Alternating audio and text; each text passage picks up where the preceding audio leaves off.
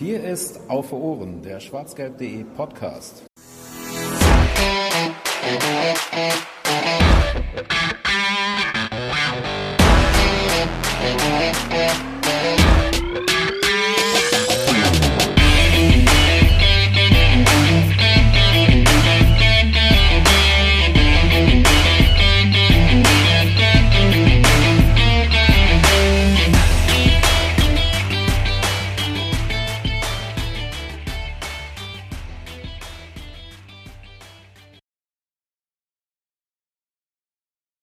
Hallo und herzlich willkommen zu dem ersten Podcast hier von mir, Jan Perret bei äh, schwarzgelb.de. Ähm, heute wollen wir ein bisschen zusammen über die Jugend des glorreichen BVB sprechen. Dafür habe ich mir auch zwei Leute hier mit eingeladen, die die Jugend mehr als nur perfekt kennen, nämlich BVB Jugend sollte jeder von Twitter kennen, in Form von Niklas und Klaus. Hallo zusammen. Moin. Hallo.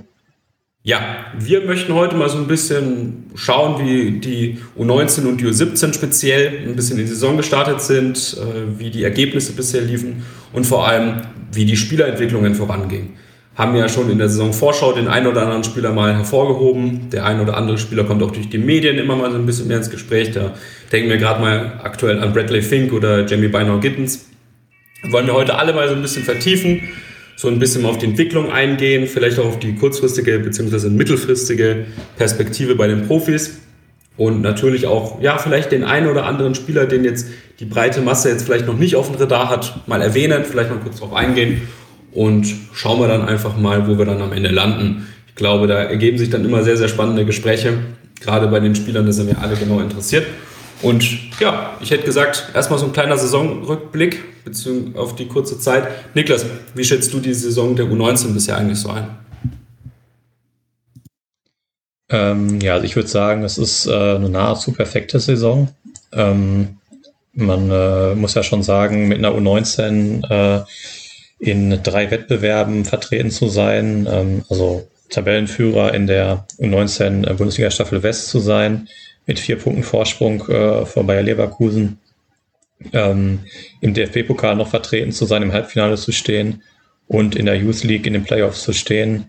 Ähm, das zeugt schon von einer gewissen Konstanz, die in Jugendmannschaften äh, ja nicht immer unbedingt gegeben ist, ähm, weil einfach die Schwankungen bei jungen Spielern klar größer sind. Aber ich denke, von daher kann man diese Hinrunde der U19 äh, nicht hoch genug bewerten. Ähm, also das ist äh, wirklich schon äh, ja, überragend, würde ich sagen.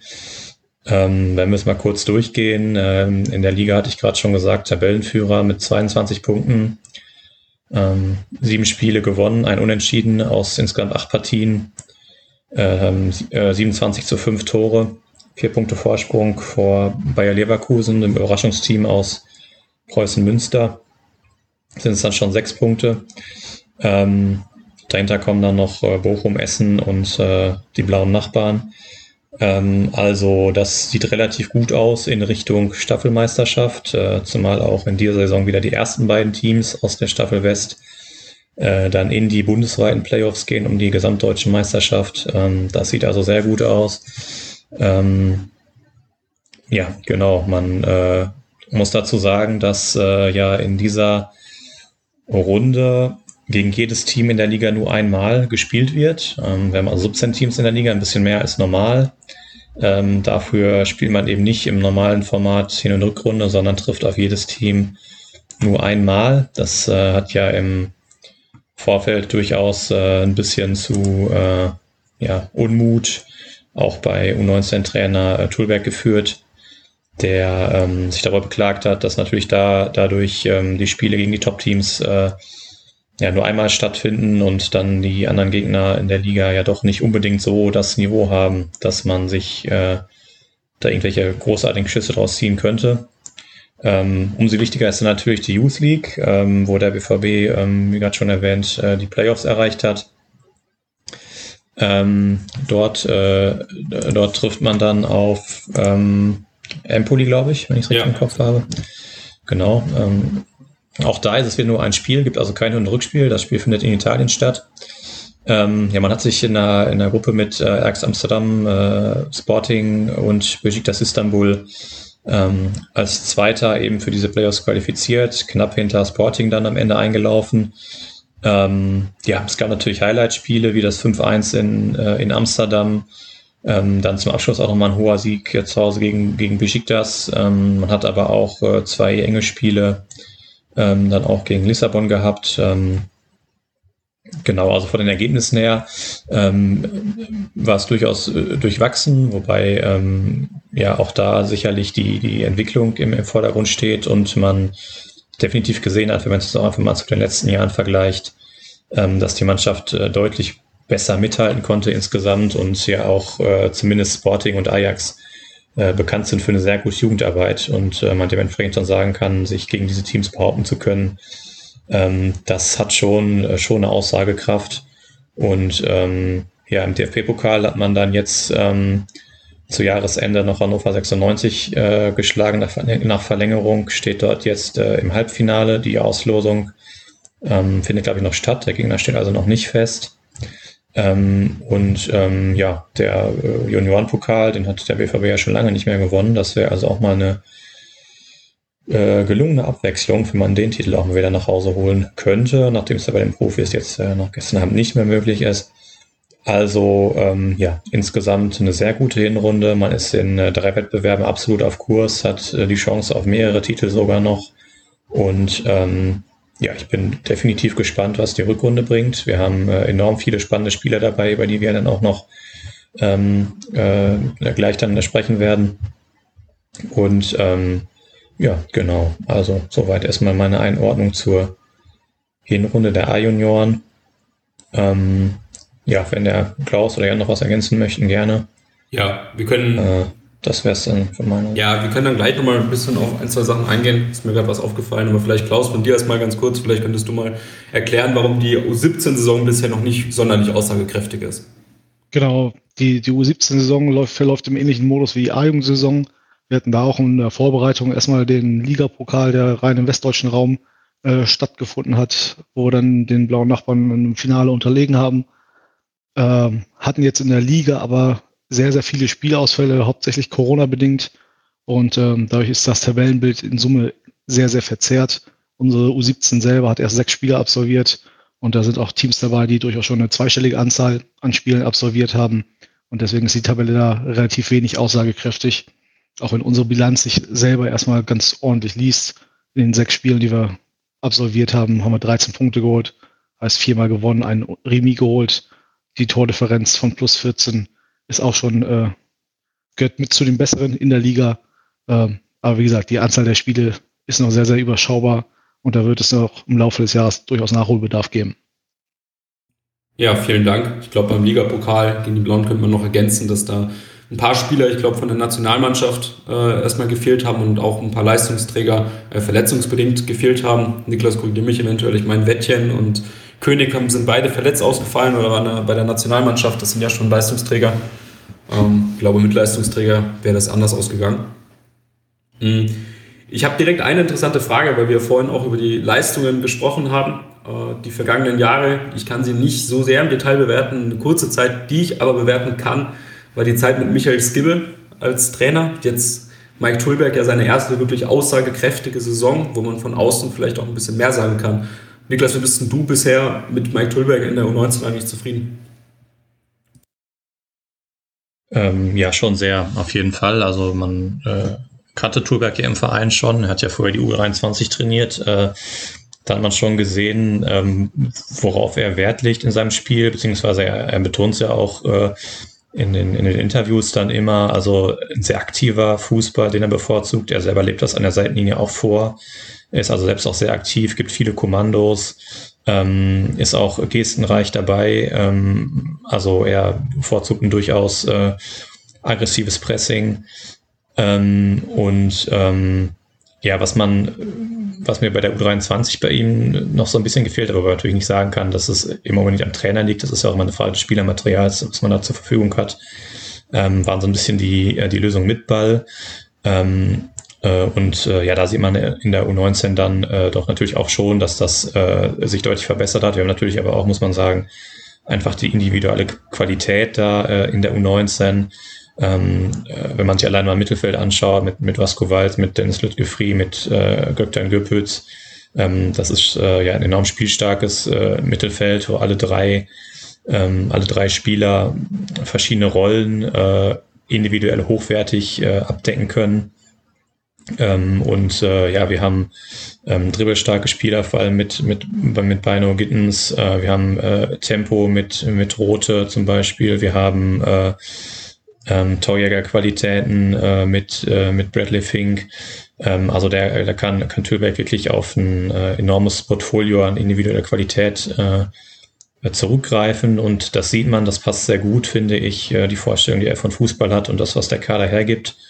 Und äh, ich glaube, dass er ähm, sehr gute Arbeit leistet, was sowohl die Entwicklung der Mannschaft als Ganzes angeht. Wir haben ja gerade schon die sehr erfolgreiche Hinrunde und die möglichen Titelchancen angesprochen, als auch eben die individuelle Entwicklung einzelner Spieler. Da gab es ja in letzter Zeit äh, auch immer so ein paar Probleme, dass äh, man das Gefühl hatte, dass ähm, einzelne Spieler vielleicht so ein bisschen auf der Stelle getreten sind, äh, sich im, besonders im zweiten 19 Jahr nicht mehr unbedingt weiterentwickelt haben.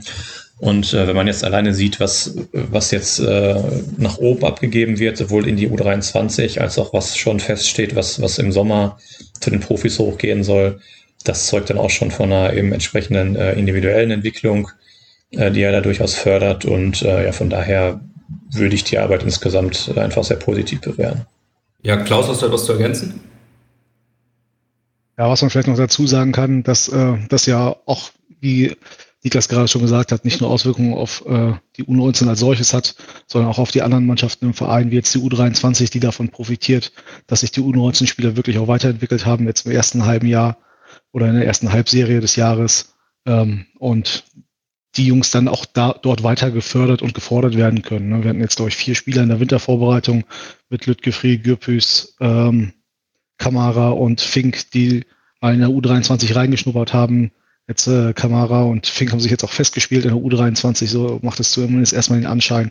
Und das ist ja auch etwas, was ich mir aus Vereinssicht her wünsche, dass äh, junge Spieler auch nicht bis zum Ende ihrer Karriere oder bis zum Ende ihres Jahrgangs in der U19 spielen, sondern wenn sie vorab schon höheres Niveau erreicht haben, dann auch schon mal hochgezogen werden können. Ja, das sehe ich absolut genauso. Das werden wir dann vielleicht später nochmal ein bisschen mehr vertiefen, wie es jetzt weiter mit den einzelnen Spielern geht, wo das vielleicht schon Sinn macht, beziehungsweise jetzt auch schon feststeht. Ich würde vielleicht noch abschließend zu Tulberg ergänzen, äh, dass ich sehr, sehr positiv finde, wie viel Wert auf das Pressing und auf das Defensivverhalten von vielen Spielern gelegt wird. Äh, gerade so ein kleiner Fall, mit dem können wir dann auch direkt einsteigen. Julian Reikhoff äh, hatte ja nach seinen ja, Anfangszeiten schon so kleine defensive Mängel aufgewiesen, gerade in Sachen Motivation, wie ich finde, und der Intensität, was ja in, bei Ajax nicht so hoch gesetzt wurde scheinbar. Da kann ich mich noch an das Vorbereitungsturnier erinnern, Schwäbisch Hall, äh, wo man lautstark mitverfolgen konnte, was Tulberg eigentlich von Reikhoffs äh, Gegenpressing hielt am Ende.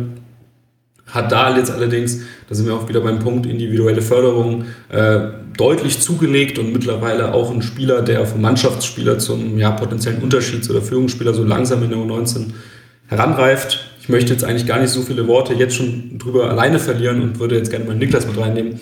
Äh, die U17-Zeit von Reikhoff war ja für die Öffentlichkeit eigentlich gar nicht zu bewerten.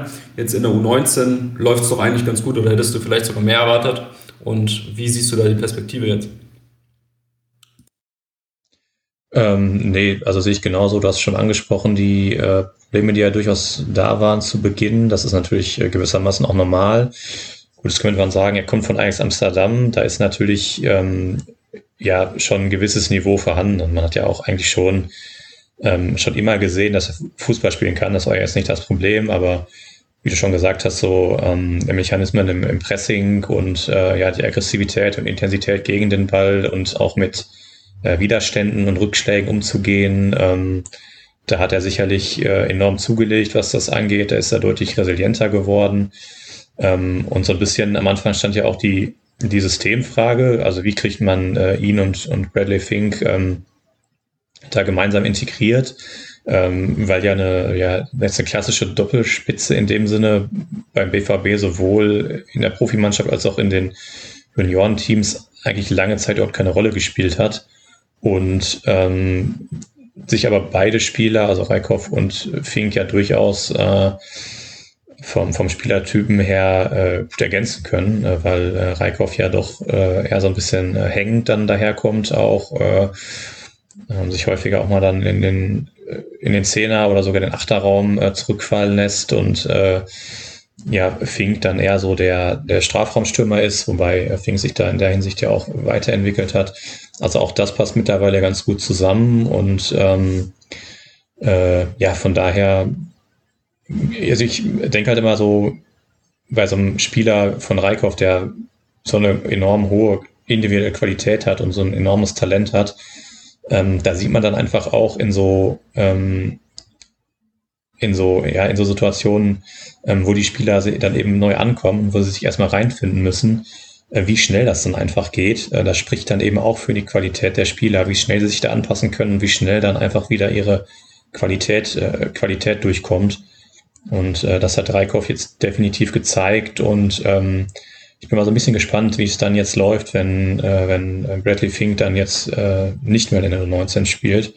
Ähm, ob er dann wirklich so eine, so eine Neuner-Rolle dann als alleinige Spitze einnimmt oder äh, ob er dann vielleicht mit einem anderen, mit einem anderen Stoßstürmer an der Seite wieder so eine Art Doppelspitze äh, spielt, das äh, wird interessant zu sehen sein. Ähm, aber grundsätzlich, wie gesagt, sehe ich die Entwicklung absolut positiv und ähm, ja, wenn das so weitergeht, also der ist ja auch wirklich äh, dann äh, noch mal jünger, als man es in der U19 eigentlich ist. Und von daher ähm, darf man da, denke ich, dann auch extrem gespannt sein auf die weiteren. Ja, Reikhoff ist ja immer noch ein 2005er Jahrgang und somit in der Theorie spielberechtigt für die U17. Ähm, ja, Klaus, ja. Wo siehst du denn eigentlich die größten Stärken bei Reikhoff? Ist es die Technik oder ist es vielleicht die Spielintelligenz? Ich meine, hat ja sehr, sehr viele Tore durch intelligentes Einlaufen nach Flanke von Fink erzählt äh, erzielt. Wo siehst du dann da die endgültige Waffe oder ist es vielleicht einfach das Gesamtpaket in Form mit Intelligenz? Tatsächlich glaube ich, dass es eher letzteres ist, das, das Gesamtpaket. Also er ist halt auf sehr, sehr vielen Bereichen auf einem sehr, sehr guten Level unterwegs, was Spielverständnis angeht, was Raumdeutung angeht, ähm, was auch technische Ballbehandlung angeht. Äh, da sehen wir ihn sehr, sehr sauber. Das ist auch das, was äh, Niklas gerade so ein bisschen angesprochen hat. Er hat durchaus unterschiedliche Rollen angenommen, jetzt in der U19 ähm, deswegen, da wird es nochmal interessanter, ob er diesen klassischen Neuner alleine geben wird. Das wird dann die Rückrunde so ein bisschen zeigen, weil eben Bradley Fink bei der U23 spielen wird. Ähm, aber ein hervorragend interessantes Gesamtpaket, ne? was, was man, wie du eben auch meintest, nicht vergessen darf. Er ist der jüngste, mit Abstand jüngste Spieler, den wir im Kader haben in der U19 als U17-Jahrgang. Äh, wird sich also im körperlichen Bereich mit Sicherheit da auch noch ein bisschen weiterentwickeln, wobei ich ihn da jetzt auch nicht als unterentwickelt ansehen würde. Ähm, in Summe einfach ein super spannendes Paket, finde ich. Ja, kann ich nur zustimmen.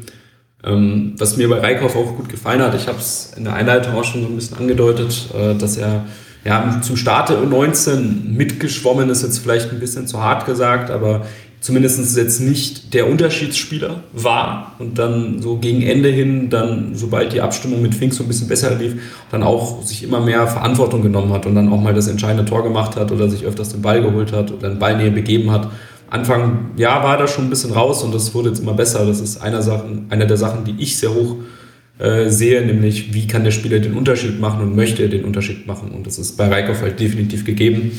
Deswegen sehe ich da genauso rosig wie ihr in die Zukunft. Ähm, ich würde dann vielleicht mal direkt weitermachen mit seinem Partner Bradley Fink. Äh, für mich ziemlich überraschend, äh, dass wir jetzt zu dieser Aufnahme schon darüber sprechen, hey, der spielt in der U23, weil er so gut ist und nicht altersbedingt. Ähm, ich habe ihn, um ehrlich zu sein, diese Entwicklung zum Start der Saison nicht zugetraut. Äh, ich weiß noch, als er seine ersten Einsätze nach der Corona-Pause hatte, ich ihn gesehen habe und schon sofort irgendwie so das Gefühl hatte, dass er technisch äh, deutlich besser geworden ist und dann Bälle festmachen und äh, ja, dann schon so ein positives Gefühl entwickelt, aber dann gerade nach dem Ligapokal, äh, wo die Torquote ja wirklich äh, ja, hervorragend war, und er diese Serie dann fortgesetzt hat, hat man dann schon so gemerkt, okay, das ist nicht nur was Temporäres, das ist was Langfristiges. Dann ja auch ein interessantes Interview gegeben bei der vereinseigenen Seite, wo er über seine Mentalität in dem Bereich gesprochen hat, dass er extrem viel an sich gearbeitet hat. Und jetzt ja, kann man vielleicht sogar schon sagen, dass er im Sommer äh, bei den Profis zumindest mal vorstellig wird. Ob er da bleibt, wird an der Rückrunde in der U23 hängen und wie er sich bis dahin entwickelt. Um, vielleicht erstmal ganz provokant gefragt, Niklas, hättest du ihm diese Entwicklung zugetraut? Äh, nee, auf jeden Fall zumindest nicht so schnell. Ähm, also äh, als er hier äh, nach Dortmund kam, äh, die ersten, als ich die ersten Spiele dann, dann gesehen habe, oder auch eigentlich sein, sein gesamtes äh, erstes Jahr, ähm, das habe ich auch, glaube ich, im Podcast dann schon öfter mal zu der Zeit gesagt. Da hat mir also noch einiges gefehlt, ähm, was ich auch immer so ein bisschen äh, schade fand, weil äh, er eigentlich schon immer äh, extrem gute Voraussetzungen hatte, um äh, ein relativ kompletter Stürmer zu sein. Also ähm, die Physis ist ja, ist ja augenscheinlich. Ähm, er ist äh, sehr groß dazu, aber auch recht schnell. Ähm, was mir aber eben gefehlt hat, war vor allem eben diese physischen äh, Voraussetzungen auch gewinnbringend einzusetzen. Also er hatte wirklich lange Probleme damit, äh, Bälle festzumachen. Er hatte Probleme im Luftzweikampf, Kopfbälle zu gewinnen. Ähm, er war auch im, im Strafraum äh, teilweise ein bisschen unglücklich, teilweise aber auch, ähm, ja, ich nenne es jetzt mal hart, mangelnder Technik geschuldet. Ähm, ja, eben ein bisschen äh, schwach im, im Abschluss da noch. Ähm, und das sind ja wirklich alles Bereiche, die man jetzt schon fast zu seinen herausragenden Stärken zählen kann. Und du hast es eben angesprochen, er hat ja selber erwähnt, dass er daran auch wirklich gezielt gearbeitet hat in der Corona-Pause und sich wirklich äh, einen individuellen Trainer geholt hat oder auch dann äh, mit dem U19-Trainerteam dann äh, wirklich gesprochen hat, ähm, ähm, ich möchte mich da und da verbessern und was können wir da und da machen, da also wirklich auch selbst Initiative gezeigt hat und ähm, auch äh, ja, Ratschläge zur Verbesserung einfach mal auch angenommen hat und das trägt definitiv Früchte. Ähm, also wie gesagt, das sind jetzt eben genau die Bereiche, wo er wirklich sehr stark ist, äh, im Ballbehauptung, Ballweiterleitung, ähm, im Strafraum äh, sehr variantenreich im Abschluss, äh, grundsätzlich sehr sicher im Abschluss ähm, hat jetzt auch äh, viele Tore vorgelegt dann noch. Ähm, dann auch eben aufgrund dieser Konstellation in der U19 mit, äh, mit Reikhoff. Ähm, das hat sich dann eben sehr gut ergänzt, dass die beiden sich auch gegenseitig mal äh, da bedient haben. Und ähm, von daher, ja, ich hätte ihm die Entwicklung zumindest so schnell nicht zugetraut. Freue mich aber extrem, weil, wie gesagt, vom, von, von den Anlagen her äh, hat er das Zeug, ein wirklich kompletter moderner Stürmer auf äh, hohem Niveau zu werden. Und ich fand jetzt auch die ersten Halbzeiten in der U23 äh, haben gezeigt, dass er physisch eigentlich keine Anpassungsprobleme hat. Also da in den Zweikämpfen oder so hat man da jetzt keine Probleme gesehen. Ähm, und ja, auch da bin ich, bin ich sehr gespannt, was die Rückrunde bringt, welche Rolle er dann da in der U23 spielt, ob er wirklich äh, ja der Stammstürmer, sage ich mal, wird, äh, weil es ja auch noch eine andere Neuverpflichtung im Sturm gab, wie sich das entwickelt und ähm, dann bin ich auch gespannt, äh, wie es dann im Sommer hinsichtlich Profis weitergeht. Ich gehe da eigentlich davon aus, dass man ihn mit ins Trainingslager nehmen wird im Sommer. Und äh, ja, dann schauen wir weiter. Ähm, das ist ja auch eigentlich immer das Spannende bei diesen ganzen Spielern, dass es immer extrem, äh, ja, mit einer extremen Vorfreude auch einfach verbunden ist, äh, dass man sich einfach darauf freut, äh, diese Spieler dann auch mal öfter zu sehen, bei den Profis zu sehen und man äh, sich dann halt fragt, okay, wie geht's jetzt weiter? Und ähm, ja, das ist natürlich immer schwer, letztendlich abschließend zu beurteilen, aber bei Fink geht die Entwicklung doch steil nach oben und deswegen bin ich da dann auch erstmal ziemlich positiv. Ja, ich kann mich dem Ganzen nur anschließen. Ähm, heutzutage ist es ja, glaube ich, schon weit verbreitet, dass sich ein Stürmer nicht nur über seine Statistiken bzw. Tore definiert, aber gerade bei Fink finde ich es dann schon bemerkenswert. Also wenn man sich jetzt mal die Zahlen anschaut, im DFB-Pokal vier Tore, eine Vorlage, hätte man jetzt noch so erwarten können, aber Jetzt hier in der Youth League geht es schon los. Sechs Spiele, vier Tore und vor allem sechs Vorlagen. Ähm, in der Liga äh, sind wir auch bei sechs Toren und drei Vorlagen. Ähm, bin der Meinung, dass es nicht richtig gezählt wird. Kann mich noch an zwei, drei mehr erinnern. Ähm, wenn man das Spiel dann auch tatsächlich mal betrachtet, ist es halt schon echt auffällig, wie oft sich eigentlich ein Fink nach außen fallen lassen hat und eigentlich den Ball für Reikhoff in der Mitte reingeflankt hat. Also in der Youth League hat er ja, glaube ich, auch den Assist per Flanke gegeben. Für Gittens damals muss es gewesen sein. Also das ist schon ziemlich auffällig für seinen Spielstil, wie ich finde. Ähm, ich würde Klaus dich noch mal gerne befragen. Äh, erstmal kannst du noch irgendwas zu Fink allgemein ergänzen und dir noch eine provokante Frage hinterher. Äh, könnte er vielleicht sogar einen einfachen Übergang zu den Profis haben als Mokoko aufgrund seiner physischen Komponente? Ja, ich, er hat am Montag bei seinem Startelf-Einsatz für die U23 schon einen sehr, sehr großen Rucksack vom Kommentator aufgebürdet bekommen. Ich habe mir das mal notiert und äh, zitiere mal. Er wird schon als Haaland-Nachfolger in den Gazetten beschrieben, hatte der Magenta-Kommentator da gesagt. Das okay. fand ich dann schon, ja, war ein bisschen zu viel Hype vielleicht. Ähm, also, wie Niklas gesagt hat, er hat sich äh, über den Sommer und in der ersten Halbserie jetzt wahnsinnig, wahnsinnig gut entwickelt bringt ein sehr, sehr komplettes Paket mit. Ich erinnere mich noch an den Podcast, den wir mal August, in August aufgenommen haben, wo wir das schon angedeutet hatten, dass er sich verbessert hat. Ähm, aber ich glaube, das, was er jetzt in der ersten Halbserie geleistet hat, übertrifft dann doch die Erwartungen, die wir damals hatten. Und ähm, mit Sicherheit hat er aufgrund der physischen Komponente einen etwas besseren oder einfacheren Start oder Übergang in den Profibereich. Das haben wir jetzt ja auch schon in, in den U23-Spielen gesehen, wo er in den zwei Kurzeinsätzen jeweils getroffen hat und auch bei seinem Ligastart sofort am Tor geschnuppert hat, wo er dann in der zweiten Halbzeit äh, ganz knapp noch am Torwart gescheitert ist. Die, die technische Qualität, die natürlich im Profibereich in der Bundesliga, in der Champions League dann äh, erfordert wird, die wird dann natürlich nochmal eine ganz, ganz andere sein. Also da, da muss er und wird er sich mit Sicherheit auch noch weiterentwickeln. Da müssen wir dann aber äh, abwarten, was die Zeit bringt und wie auch die Planung bei den Profis dann aussieht. Ich gehe auch davon aus, dass er im Sommer ins Profi-Trainingslager mitfahren wird. Ähm, aber dann ist halt die Frage, mit wie vielen Spitzen wird man spielen? Wird man mit einem Stürmer, wird man mit zwei Stürmern spielen? Wird man das Ganze variabel halten? Ähm, wie sieht die ganze Personalsituation bei den Profis aus? Wer kommt da, wer geht da? Ähm, von daher sind da sehr, sehr viele Variablen noch offen. Ja, also ich gehe fest davon aus, äh, wenn die Entwicklung auch nur ansatzweise so anhält, wie man sie erwarten kann, dass Fink nächstes Jahr den Kaderplatz von äh, Tigges übernehmen wird. Ähm, meine Tigges wird jetzt ja, ist jetzt ja auch schon 23. Ähm, da macht das mit der U23 dann eigentlich schon so keinen Sinn, aber Tigges ist ja, wenn man ehrlich ist, auch eigentlich zu gut für die dritte Liga. Und für den BVB wird es mit allem Respekt für die Haller-Nachfolge jetzt nicht reichen. Da würde sich das eigentlich ideal anbieten, dass Fink mal gelegentlich in der Bundesliga erste Erfahrungen und Minuten sammeln kann, gerade mit seinem ja schon etwas anderen Profil, aber sich die regelmäßige Spielzeit dennoch in der U23 in der dritten Liga holt, weil das ist das, wie ein Stürmer besser wird. Ähm, ich würde dann direkt zum nächsten Spieler übergehen, vielleicht sogar ein Spieler, der mehr Hype als Fink und Reikhoff hat. Erstens aufgrund seines Spielstils und zweitens aufgrund der Vakanz in der ersten Mannschaft. Äh, Jamie Bynor Gibbons. Ähm, ich bin wirklich mehr als nur überrascht, wie stark er eigentlich von der Verletzung jetzt zurückgekommen ist. Äh, vielleicht nochmal einen Schritt zurück.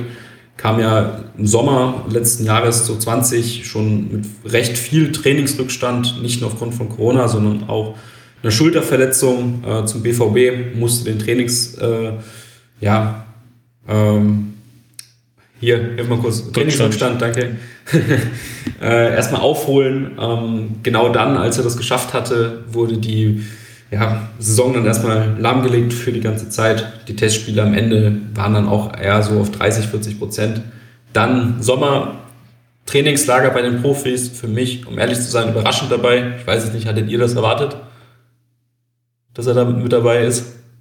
Mm, ich sag mal, vom, vom Talent her ja, vom Fitnesszustand jetzt vielleicht eher nicht, weil er dann auch ein eher kurzes Gastspiel, weil er sich dann direkt wieder verletzt hatte. Ähm, also ja, ein bisschen überrascht war ich, glaube ich, schon. Ja. Klaus, hast du damit gerechnet?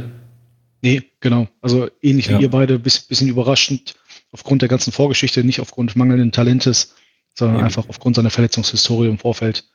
Genau. Ja.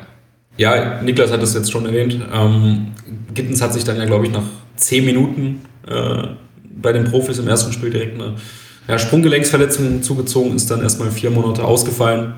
Äh, dementsprechend dann in der U19 hätte man denken können, mit der ganzen Vorgeschichte auch erstmal mit Nachholbedarf, aber hat ja da dann sein Comeback äh, im Ligapokal gegen Schalke gegeben, wie ich gehört habe, sofort ohne Spielpraxis, äh, mit einem überzeugenden Spiel, was ja schon bemerkenswert ist nach so langer Verletzungspause und dann in der Youth League gegen Sporting müsste es gewesen sein, auch sofort eigentlich ja schon Verantwortung übernommen, äh, sich den Ball geholt, durchs Mittelfeld getragen und dann auch sein Tor gemacht und dann wurde es eigentlich immer nur noch besser. Also ich habe noch nicht ein schlechtes Spiel von Gittens gesehen, sondern meistens immer nur eins, das besser als das davor war. Äh, ich glaube, der Schritt zu den Profis jetzt im Winter wäre jetzt auch nicht komplett falsch gewesen, zumindest aus spielerischer Komponente. Ähm, ich glaube, das ist ein Spieler, den wir auch langfristig oben sehen werden. Äh, ich hoffe, ich bin nicht da mit alleine. Niklas, vielleicht kannst du mich ja entweder unterstützen oder vielleicht noch ergänzen. Ja, nee, sehe ich grundsätzlich genauso. Also ähm, was ihn halt interessant macht, ist vor allem natürlich sein, sein Talent, zum anderen aber auch einfach die, ähm, ja, die Rolle, die er ausfüllt und ähm, das, das Profil, was er mitbringt. Also dieser ähm, dynamische, starke Flügelspieler, ähm, den haben wir ja so äh, im Profikader eigentlich gar nicht. Ähm, ja, mit, äh, ja, mit Hazard und Malen, äh, das sind so Spielertypen, die vielleicht im ehesten noch in diese Richtung gehen, aber eben nicht äh, diese klassischen Flügelspieler sind. Und ähm, ja, von daher äh, bin ich auch genauso wie du erstmal sehr überrascht gewesen, wie stark er aus dieser langen Verletzung gekommen ist, dass er direkt voll da war. Ähm, und äh, ja auch direkt wieder ein, ja, ein sehr gutes Timing einfach in seinen Aktionen hatte. Das ist ja dann meistens immer das, was nach so einer langen Verletzung dann erstmal langsam wiederkommen muss. Ähm, aber wirklich sehr viele erfolgreiche Dribblings hatte, ein sehr gutes Timing hatte, äh, Scorer gesammelt hat. Und äh, ja, also wie du auch schon sagtest, äh, jetzt im Winter der Sprung zu den Profis wäre sicherlich möglich gewesen. Ich finde es ja dann im Endeffekt gut, ihn bei der U19 zu lassen, vor allem aufgrund der Tatsache, dass er, dass es für ihn, glaube ich, jetzt äh, an allererster Stelle erstmal steht, äh, Spielpraxis zu sammeln. Und äh, die bekommt er in der U19 natürlich. Ähm, da ist er natürlich Stammspieler und Leistungsträger. Und ich glaube, dass, dass das seiner Entwicklung aktuell äh, am besten äh, zuträglich ist, einfach diese Spielpraxis.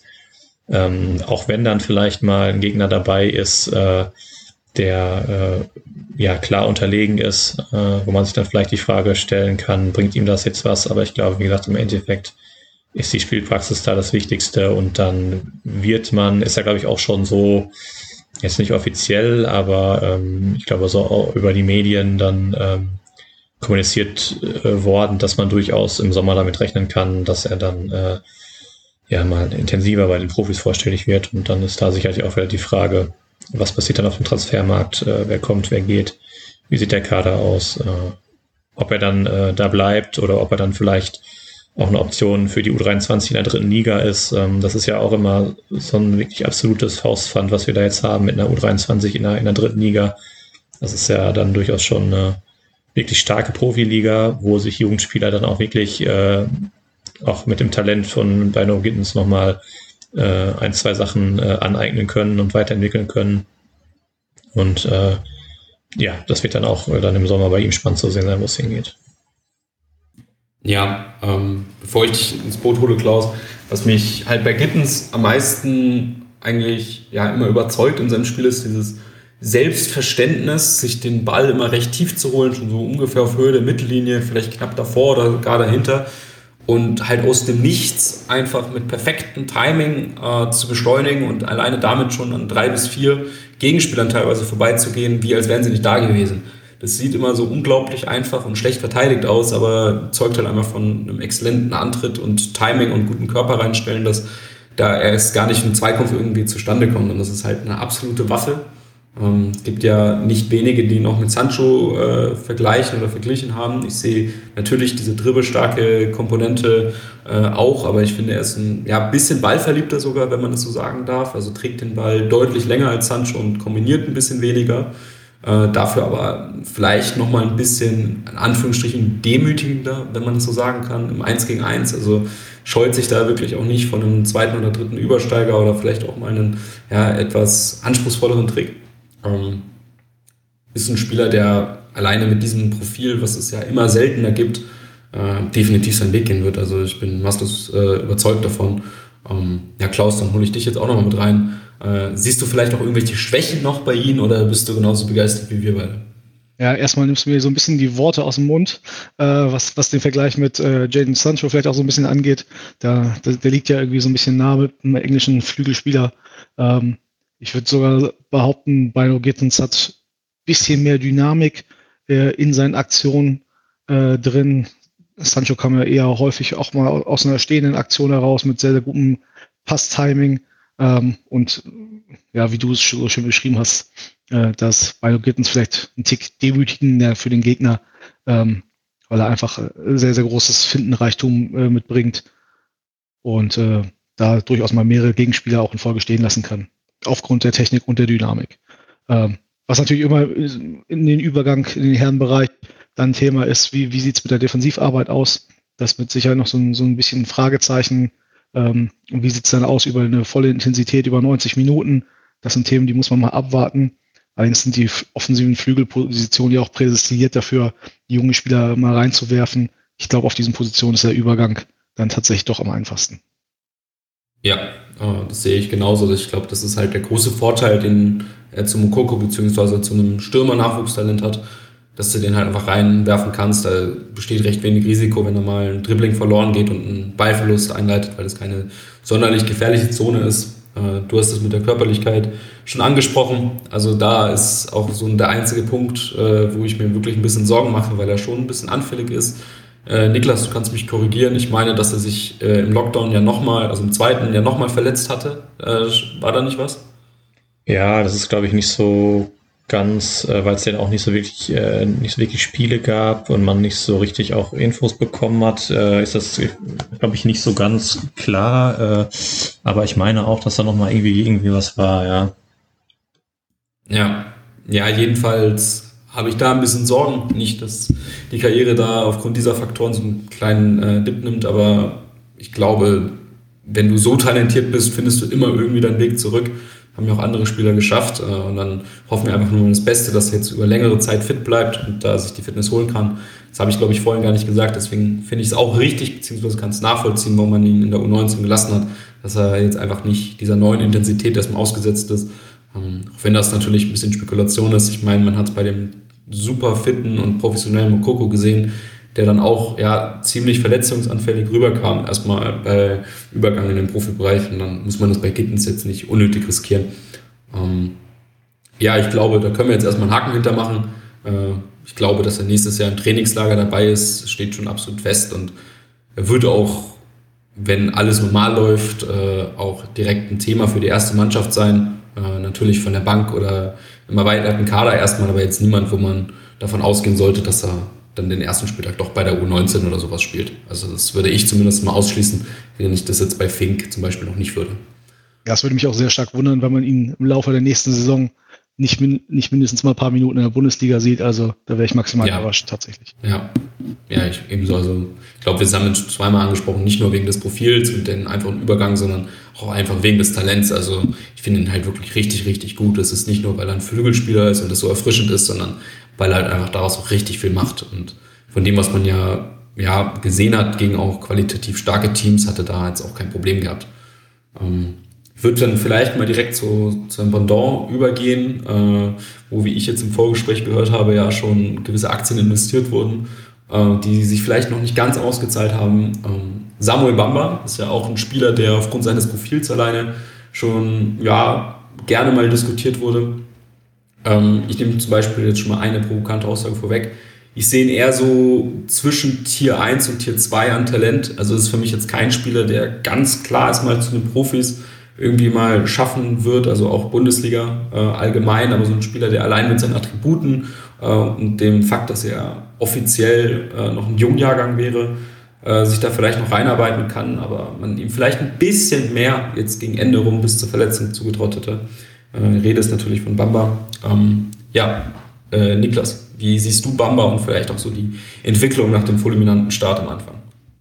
Äh, ja, ich war, war ja, glaube ich, derjenige, der beim letzten Podcast da den Hype-Train so ein bisschen losgetreten hat. Ähm, vielleicht habe ich da auch so ein bisschen die bösen Geister heraufbeschworen, aber das, äh, gut, man muss ja natürlich auch sagen, er war jetzt ähm, dann auch äh, wieder länger verletzt. Ähm, und äh, ich muss jetzt gerade mal schauen, wie er so überhaupt, wie überhaupt so seine Bilanz äh, hier aussieht. Äh, hat doch, hat doch insgesamt einiges an Spielen gemacht dann. Ähm, ja, gut, da, da haut natürlich auch der, äh, der Ligapokal wieder rein. Ne? Äh, acht Vorlagen in drei Spielen. Äh, ich glaube, sieben davon für Bradley Fink. ähm, wenn ich mich so recht äh, erinnere. Ähm, ja, und dann äh, war es aber schon so, dass, dass er so das, äh, ähm, äh, gut, da reden wir jetzt äh, natürlich äh, von einem hohen Niveau. Ähm, das, was ich mir von ihm versprochen habe und was sich sicherlich auch äh, einige andere versprochen haben, vielleicht nicht so ganz halten konnte. Ähm, liegt dann vielleicht auch daran, dass äh, man natürlich dann äh, mit, äh, mit Dreikopf zum Beispiel, mit der Entwicklung von, von Fink, mit dem starken Comeback von Bino Gittens, ähm, da andere Spieler so ein bisschen im Fokus standen, ähm, die ihn dann so ein bisschen da, ich will nicht sagen, den Rang abgelaufen haben, aber eben doch so ein bisschen das, das Schlaglicht von ihm genommen haben. Ähm, äh, aber ja, du hast, äh, du hast recht, es ist jetzt nicht so, ähm, die Entwicklung äh, oder die Entwicklung ist nicht mehr so steil nach oben gegangen, wie ich das äh, im Sommer noch vermutet hätte oder vielleicht auch vorhergesagt hätte. Ähm, ich finde immer noch, dass er ein sehr, äh, sehr spannender Spieler ist, der sich vor allem auch äh, in der Zeit, in der ich ihn jetzt beim BVB in der Jugendabteilung verfolge, enorm entwickelt hat, ähm, weil er einfach äh, ja vor, vor ein, zwei Jahren noch, noch sehr verspielt war, ähm, noch sehr häufig mit dem Kopf durch die Wand wollte, wenig mannschaftsdienlich gespielt hat, auch äh, eine relativ geringe Frustrationstoleranz hatte in seinem Spiel. Und ähm, das ist also deutlich besser geworden. Äh, er weiß seine Dribblings, seine äh, Aktionen deutlich besser einzusetzen, äh, was ja auch die Anzahl der Assists äh, einfach äh, bezeugt, die er dann da gesammelt hat. Ähm, ja, und dann kam natürlich auch wieder jetzt äh, dann zuletzt eine, eine Verletzung dazwischen. Ähm, da würde ich dann jetzt äh, einfach mal die Rückrunde abwarten, ähm, wie das äh, da weiter aussieht, in welche Richtung das weitergeht. Ähm, ich finde die grundsätzlich immer noch vom, vom Profil her äh, extrem spannend. Ähm, man muss natürlich auch sagen, wenn man ähm, die, die Anzahl an, an Plätzen, die man im, im Profikader an Jugendspieler äh, vergibt, die sind natürlich äh, endlich. Also wenn man da mal ein, zwei Spieler hat aus der U19, äh, die es da schaffen, dann ist das sicherlich schon eine gute Quote. Und wenn wir gerade über, über Jamie Bino Gittens gesprochen haben, dann ist das äh, sicherlich der, den ich da erstmal an erster Stelle sehe und auch eben über Bamba sehe dann jetzt aktuell. Ähm, dann haben wir noch über Bradley Fink gesprochen, dann gibt es noch einen Julian Reikhoff ähm, und noch so ein, zwei andere Spieler, über die wir gleich noch sprechen. Ähm, dann wird das natürlich schwer. Ich äh, glaube nach wie vor, dass er das Potenzial hat, äh, Bundesligaspieler zu werden. Ähm, ob das dann beim BVB der Fall ist, ähm, ja, das äh, hängt immer von vielen Faktoren ab. Ich, ich möchte es nicht ausschließen. Ich äh, möchte jetzt aber auch da nicht, äh, nicht äh, ja, die provokante Aussage tätigen, dass das auf jeden Fall der Fall wird. Äh, da sehe ich dann, wie gesagt, erstmal ein, zwei andere Spieler ähm, weiter vorne. Ja, äh, bevor ich jetzt auch wieder Klaus dazu befrage, was mich halt bei Bamba am meisten stört, ähm, ist eigentlich, dass er sich ab und zu einfach aus dem Spiel verabschiedet, also dass er unsichtbar wird. Äh, kann natürlich auch einfach damit zusammenhängen, dass Spieler wie Gittens ähm, sich dann irgendwie das Spielgeschehen irgendwie an sich reißen, äh, sei es unterbewusst, äh, auch von der Mannschaft aus, dass sie denken, okay, das ist so ein Unterschiedsspieler, dann bringen wir den Ball zu ihm ähm, oder dass es auch eventuell einfach ein Faktor ist, dass er vielleicht sich nicht so gerne dann mal einen tiefen Ball holt oder sich anbietet. Ähm, genaue ja, Erklärung dafür kann man jetzt so kurz nicht finden, aber das ist mir zumindest aufgefallen, dass er dann ab und zu schon mal so 10 bis 20 Minuten dann nicht wirklich auffällig ist. Ähm, der Output aus seinen Aktionen ist meiner Meinung nach, wenn man jetzt nur auf die Scorer schaut, ja, nicht so einfach zu bewerten, weil er schon recht oft, wie ich finde, von rechts in die Mitte gezogen ist und äh, ja, einen Ball auf den linken Halbraum gespielt hat, wo dann nochmal klatschen gelassen wurde und dass er dann offiziell keinen Scorerpunkt erhalten hat, obwohl es vielleicht ein Präassist war oder ein rauböffnendes Dribbling. Ähm, das sollte man ihm vielleicht noch zugute halten. Äh, du hast es schon gesagt, von den Anlagen her natürlich ein Spieler, der mal seinen Weg gehen wird, vielleicht auch in der Bundesliga, aber jetzt nicht auf Kaderplatz Nummer 1. Ja, Klaus, möchtest du da vielleicht noch was ergänzen? Sehe ich eigentlich sehr ähnlich. Wir waren ja im Sommer, glaube ich, äh, sehr, sehr begeistert von der, von der Entwicklung, auch aufgrund der äh, Leistung im Ligapokal. Äh, Niklas hat das ja schon ein bisschen ausgeführt. In, in, der Liga oder in der Youth League selber konnte er das Niveau dann vielleicht nicht, nicht ganz so halten. Ich sehe ihn vom Spielertyp halt auch deutlich anders als zum Beispiel in Bino Gittens. Äh, ist jemand, der Stärken in, in, der Ballführung zwar hat, aber nicht im ganz klassischen 1 gegen 1 oder 1 gegen 2, 1 gegen 3 Dribbling Ähm, jemand, der dann auch sehr, sehr aufmerksam ist bei Umschaltsituationen, wo ich äh, finde, dass er da eine sehr, sehr große Stärke hat tatsächlich. Ähm, gerade wenn er ein bisschen Raum vor sich hat, aufgrund seiner sehr, sehr großen Dynamik und durchaus ja auch Wucht, obwohl er diese Körpergröße dafür ja gar nicht so unbedingt mitbringt, ähm, die große Räume sehr, sehr gut bespielen kann. Ähm, ob das vom Profil dann am Ende zu unserer ersten Mannschaft passt, muss man mal gucken. Ähm, ich gehe da aber mit Jan, dass das vielleicht nicht das allerhöchste Talentregal ist, aber man da durchaus noch ein Auge drauf haben kann. Ja, ja auch wenn man jetzt vielleicht nochmal sagen muss, ich glaube, Niklas hat es vorhin schon mal gesagt, ähm, so ein Spieler, der den Sprung dann vielleicht direkt oder mittelfristig in die Bundesliga schafft, ist immer noch ein Zeichen von sehr guter, wenn nicht sogar exzellenter Nachwuchsarbeit. Hat halt nur das Problem, dass halt einfach andere absolute Ausnahmetalente jetzt zufällig im selben Jahrgang sind. Äh, was ich bei Bamba vielleicht noch an euch weitergeben würde, einfach weil ich es auch selber nicht weiß und es mich interessiert, ähm, hat er eigentlich in der Jugend immer hauptsächlich rechts außen gespielt, weil ich finde, dass er über links außen, das hat er nämlich bei der U18-Nationalmannschaft äh, mal gespielt, einen deutlich besseren Impact hatte, weil er leicht in die Mitte ziehen konnte und eigentlich auch mal ab und zu echt sehr vielversprechende Schnittstellenbälle gespielt hat. Ähm, ja, hat er auch mal links außen gespielt? Ist das eher ja, den anderen Personal jetzt geschuldet oder wie sieht das da aus? Niklas, vielleicht du? Also wo ich mich jetzt noch dran erinnern kann sogar, ist, äh, dass er noch aus der U15, da habe ich ihn, wenn ich mich jetzt nicht komplett vertue, sogar hauptsächlich auch als, als Mittelstürmer gesehen. Ähm, ich weiß nicht, ob, ob Klaus das äh, auch irgendwie bestätigen oder widerlegen kann. Ähm, ja, das kann ich bestätigen. Also nicht, nicht immer, aber sehr, sehr häufig tatsächlich ja, Mittelstürmer. Genau, da hat er also, das war wahrscheinlich auch einfach, weil in der 15 äh, war er wirklich, äh, hat, ist er physisch äh, dann schon nochmal herausgestochen auch und dann liegt es natürlich irgendwie nahe, so, so einen Spieler dann ähm, eher auf die Mittelstürmerposition zu stellen. Ähm, da hat er dann sicherlich auch äh, ja so ein paar Fähigkeiten, die ihm jetzt noch zugutekommen, gehe ich mal von aus. Also einfach dieses ein gewisses Durchsetzungsvermögen, ähm, auch dann in äh, ja wirklich Körper an Körper äh, Situation mit dem mit dem Gegner, ähm, auch diese Wucht, die Klaus dann schon gerade geschildert hat. Äh, also wie das jetzt sich mit den Flügeln verhalten hat, das, das weiß ich ehrlich gesagt gar nicht so hundertprozentig, aber wo ich mich wie, äh, daran erinnern kann, ist, dass er tatsächlich in der U15 noch äh, recht häufig auch sogar Mittelschimmer gespielt hat. Ja, ein Spieler als, als Linksaußen kann ich mich auch überhaupt nicht erinnern. Ich habe äh, ja. gerade mal so ein bisschen nachgeschaut. Tatsächlich hat er wohl in der Youth League die Saison einmal Linksaußen gespielt. Äh, beim Auswärtsspiel in Sporting. Ähm, kann ich mich aber nicht aktiv daran erinnern. Ist mir zumindest nicht nachhaltig in Erinnerung geblieben. Hat er definitiv rechts gespielt, weil Gittens links gespielt hat. Ah, okay. Also bin ich mir noch sicher, bin ich mir sehr sicher. Ja gut, nee, aber die Durchsetzungsfähigkeit ähm, und vor allem auch, wie ich finde, der äußerst stabile Unterbau äh, sind vielleicht noch äh, hervorhebenswert. Also ich finde es schon echt stark, ähm, wie er teilweise ja, den Gegnerdruck einfach komplett ignorieren kann, weil, er, weil die Gegner schon fast an ihm abprallen, äh, obwohl er jetzt nicht der allergrößte ist. Also das finde ich auch richtig stark. Ähm, ja, ich hätte gesagt, können wir vielleicht beim Angriff jetzt erstmal einen kleinen Haken hintermachen äh, und können ins Mittelfeld gehen. Wir sind jetzt auch schon bei 47 Minuten. Ähm, ja, das Dreier-Mittelfeld ist natürlich hervorragend. Mittlerweile einer davon fest in der U23. Äh, Rede ist natürlich von Lütgefri, Gürpitz und Kamara. Äh, ich würde jetzt mal mit Gürpitz anfangen. Ähm, muss gestehen, dass es jetzt das erste Jahr ist, wo ich Gürpitz wirklich im Detail sehe, äh, da er die letzte Saison nicht wirklich ja, bewertbar war äh, und ich davor jetzt noch nicht so im Detail äh, alle Spiele gesehen hatte. Ähm, finde, er kommt seinem Ruf eigentlich schon nach, dass er ein höchst talentierter Spieler ist mit wirklich vielversprechenden Anlagen, der nicht ohne Grund bei den Profis äh, die volle Vorbereitung, nicht nur das Trainingslager mitgemacht hat.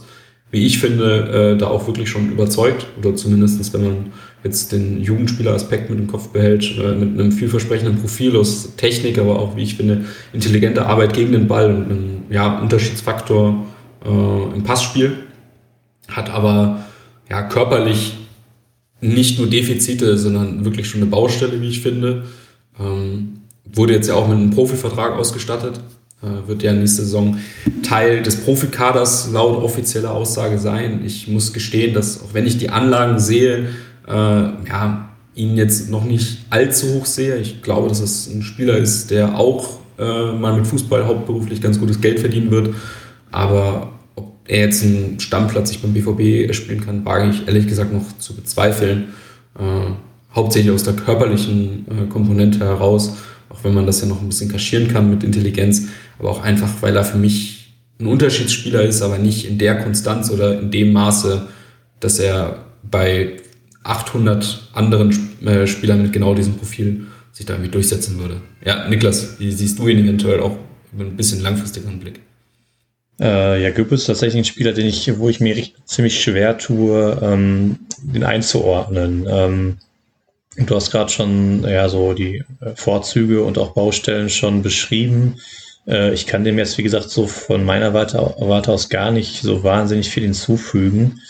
Ähm, ja, wie gesagt, es ist für mich irgendwie schwer zu greifen, weil ich es einerseits, einerseits äh, Aktionen gibt, äh, wo ich mir äh, denke, wow, das ist äh, jetzt schon wirklich extra klasse. Äh, dann auf der anderen Seite aber auch wieder komplette Spiele, wo ich mir denke, jetzt hat man den irgendwie 90 Minuten lang so gut wie gar nicht gesehen oder hatte eigentlich so überhaupt keine Aktion. Ähm, also deswegen, ja, würde ich mich da deinen Ausführungen eigentlich erstmal anschließen und äh, ja, dann eher Klaus nochmal um seine Einschätzung bitten, ob er dann noch, äh, ob er dem Ganzen äh, ein bisschen mehr den ganzen Spieler ein bisschen mehr einschätzen kann, als äh, ich das jetzt so kann. Ja, ich glaube, ich bewerte das Ganze ein bisschen heißer als ihr. Ähm, vielleicht mag das auch daran liegen, dass ich diesen Spielertyp einfach wahnsinnig äh, gern beim Spielen zusehe. Ich habe das mal im, Forum äh, woanders geschrieben. Das ein Spieler, könnte ich den ganzen Tag beim Fußballspielen zuschauen, weil er äh, extrem gute Ballführung hat, ein sehr, sehr gutes Auge hat, um Leute einzusetzen, sehr, sehr variabel agieren kann, ob auf der äh, 6, 8, 10 oder auch auf dem linken Flügel. Ähm, ist nicht umsonst auch Top-Vorbereiter bei uns in der U19. Ähm, körperlich sehe ich ihn auch nicht ganz so schwach, äh, muss ich sagen, auch wenn er da mit Sicherheit sich noch ein bisschen entwickeln muss, um den Sprung dann in den Profibereich zu schaffen. Ähm, ich sehe aber für so einen modernen Mittelfeldspieler auf der 8, auf der 10 äh, eigentlich fast alle Voraussetzungen äh, gegeben und äh, bin da sehr, sehr gespannt und freue mich auch wahnsinnig, dass er einen Profivertrag bekommen hat und vielleicht kann er dann auch in der nächsten Saison schon mal äh, bei den Profis reinschnuppern. Ähm, vielleicht noch erwähnenswert äh, bei ihm, er hatte ja zuvor für die türkische U-Nationalmannschaft gespielt und hat jetzt im Herbst letzten Jahres sich äh, umentschieden und äh, spielt jetzt für die deutsche U-Nationalmannschaft wieder. Oder was heißt wieder? Äh, zum ersten Mal. Ähm, das heißt, den werden wir im DFB-Dress zumindest in den U-Mannschaften auch nochmal genauer beobachten können. Ja, ich kann vielleicht mal direkt was zum U-Nationalmannschaften sagen. Da kann man ja vielleicht auch mal jahrgangsübergreifend dann nochmal so ein Fazit treffen. Ähm, habt jetzt die Spiele auch in der Europameisterschaftsquali gesehen von ihm in äh, der Nationalmannschaft. Ist da schon einer der besseren Spieler, äh, der einen Unterschied machen kann. Ähm, aber auch da, also ich bin kein großer Fan des U19 Jugendjahrgangs äh, meistens, also bei Deutschland, weil ich finde, dass sehr gute Spieler bis dahin dann mittlerweile schon, ja, entweder darüber hinaus sind, äh, also in der U21 oder bei den Profis, ähm, oder ja, eigentlich meistens noch da spielen, weil sie wegen einer Verletzung irgendwie Probleme hatten. Ist jetzt dieses Jahr natürlich nicht fair zu beurteilen aufgrund äh, von Corona. Ähm, hatte aber einen guten Eindruck gemacht, das wollte ich jetzt nur mal festhalten, aber jetzt auch wieder nicht auf dem Niveau, man sagt, das ist ein Unterschiedsspieler. Also ähm, von der Qualität jetzt am Ende. Also wie Niklas kann ich ihn einfach so absolut gar nicht greifen. Ähm, glaube, in Dortmund kann man das ein bisschen besser, ansonsten hätte man ihn ja nicht so vielversprechend früh verlängert äh, und noch kommuniziert. Ich glaube, da muss man jetzt einfach mal die Einsätze abwarten. Äh, in der U23 in dem Testspiel hat das eigentlich ganz gut gemacht äh, gegen ausgewachsene Herren. Äh, Pro Vorbereitung mit den Profis auch. Ich glaube, wenn die Möglichkeit kommt, ist es so ein Spieler, der das wahrnehmen kann. Wenn nicht, äh, geht die Welt jetzt auch nicht unter. Ähm, ja, wollt ihr dazu noch was ergänzen oder wollen wir weitermachen? Wenn ich nichts höre, machen wir mal weiter. Ja, Dennis Lüttke-Fried würde ich jetzt äh, vielleicht erstmal nehmen, weil da bin ich genauso gespalten. Ähm, auf der einen Seite war er für mich für eine kurze Zeit vielleicht sogar der beste Spieler in der U19, äh, weil ich ihn einfach unglaublich reif finde. Äh, sei es in seinem Spiel als auch wie er vorangeht. Ähm, Habe auch den Podcast da zum Beispiel gehört, war ich schon beeindruckt äh, Ludwig Friel ja auf den Tag genauso alt wie ich fast. Ähm, schon gemerkt, dass es für mich kein Junge ist, sondern schon äh, junger Erwachsener. Ähm, gilt ja nicht für jeden äh, in der U19. Ähm, das zeigt sich auch auf dem Platz. Also ich habe immer diese eine Szene im Kopf, auch wenn es im Mannschaftssport jetzt vielleicht nicht überbewertet werden sollte, aber äh, im Ligapokal gegen Leverkusen, als sich äh, Gürpitz am Kopf verletzt hatte, wie er der Erste war, der die Initiative ergriffen hat und lautstark gefordert hat und äh, zusammengerufen hat, Schiedsrichter gefühlt fertig gemacht hat, weil der später unterbrochen hatte. Ähm, sollte man nicht überbewerten, aber es ist so eine Sache, die mir immer im Kopf bleibt und für mich glasklar als Führungsspieler darstellt, äh, auf dem Platz äh, wie mit seinem Charakter. Zeichnet sich ja aus für die, die ihn jetzt noch nicht so gut kennen, durch seine strategischen Fähigkeiten, einen äußerst starken linken Fuß, sei es im Passspiel oder bei Standards.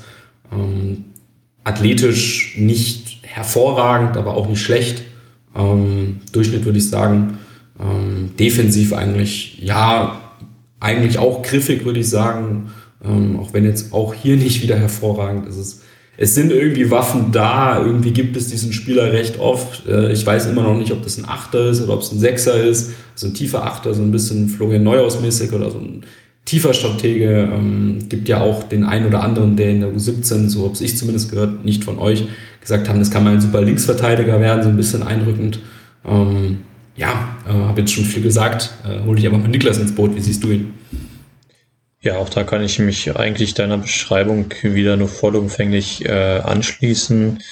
Ähm, Finde ich ähnlich wie Goebbels auch schwer zu beurteilen. Es ist aber allgemein vielleicht ein Problem, ähm, was man so ein bisschen bei U19-Spielern hat, die zwar in der U19 schon irgendwie auf gewisse Weise herausstechen, vielleicht auch herausragen, äh, wo man sich dann aber, aber so ein bisschen fragt, wo sind so die äh, wirklich die entscheidenden Faktoren, wenn es dann in Richtung Profifußball geht. Also wenn es dann wirklich um die Frage geht, ähm, was ist das für ein Spielertyp, äh, wie sieht's aus mit der, mit der körperlichen Entwicklung? Kann er irgendwie in der Mannschaft äh, was, was Besonderes geben, was, was jetzt nicht äh, jeder, jeder zweite Spieler kann? Ähm, sowas wie dann zum Beispiel, was bei Neugetens dann der Fall ist.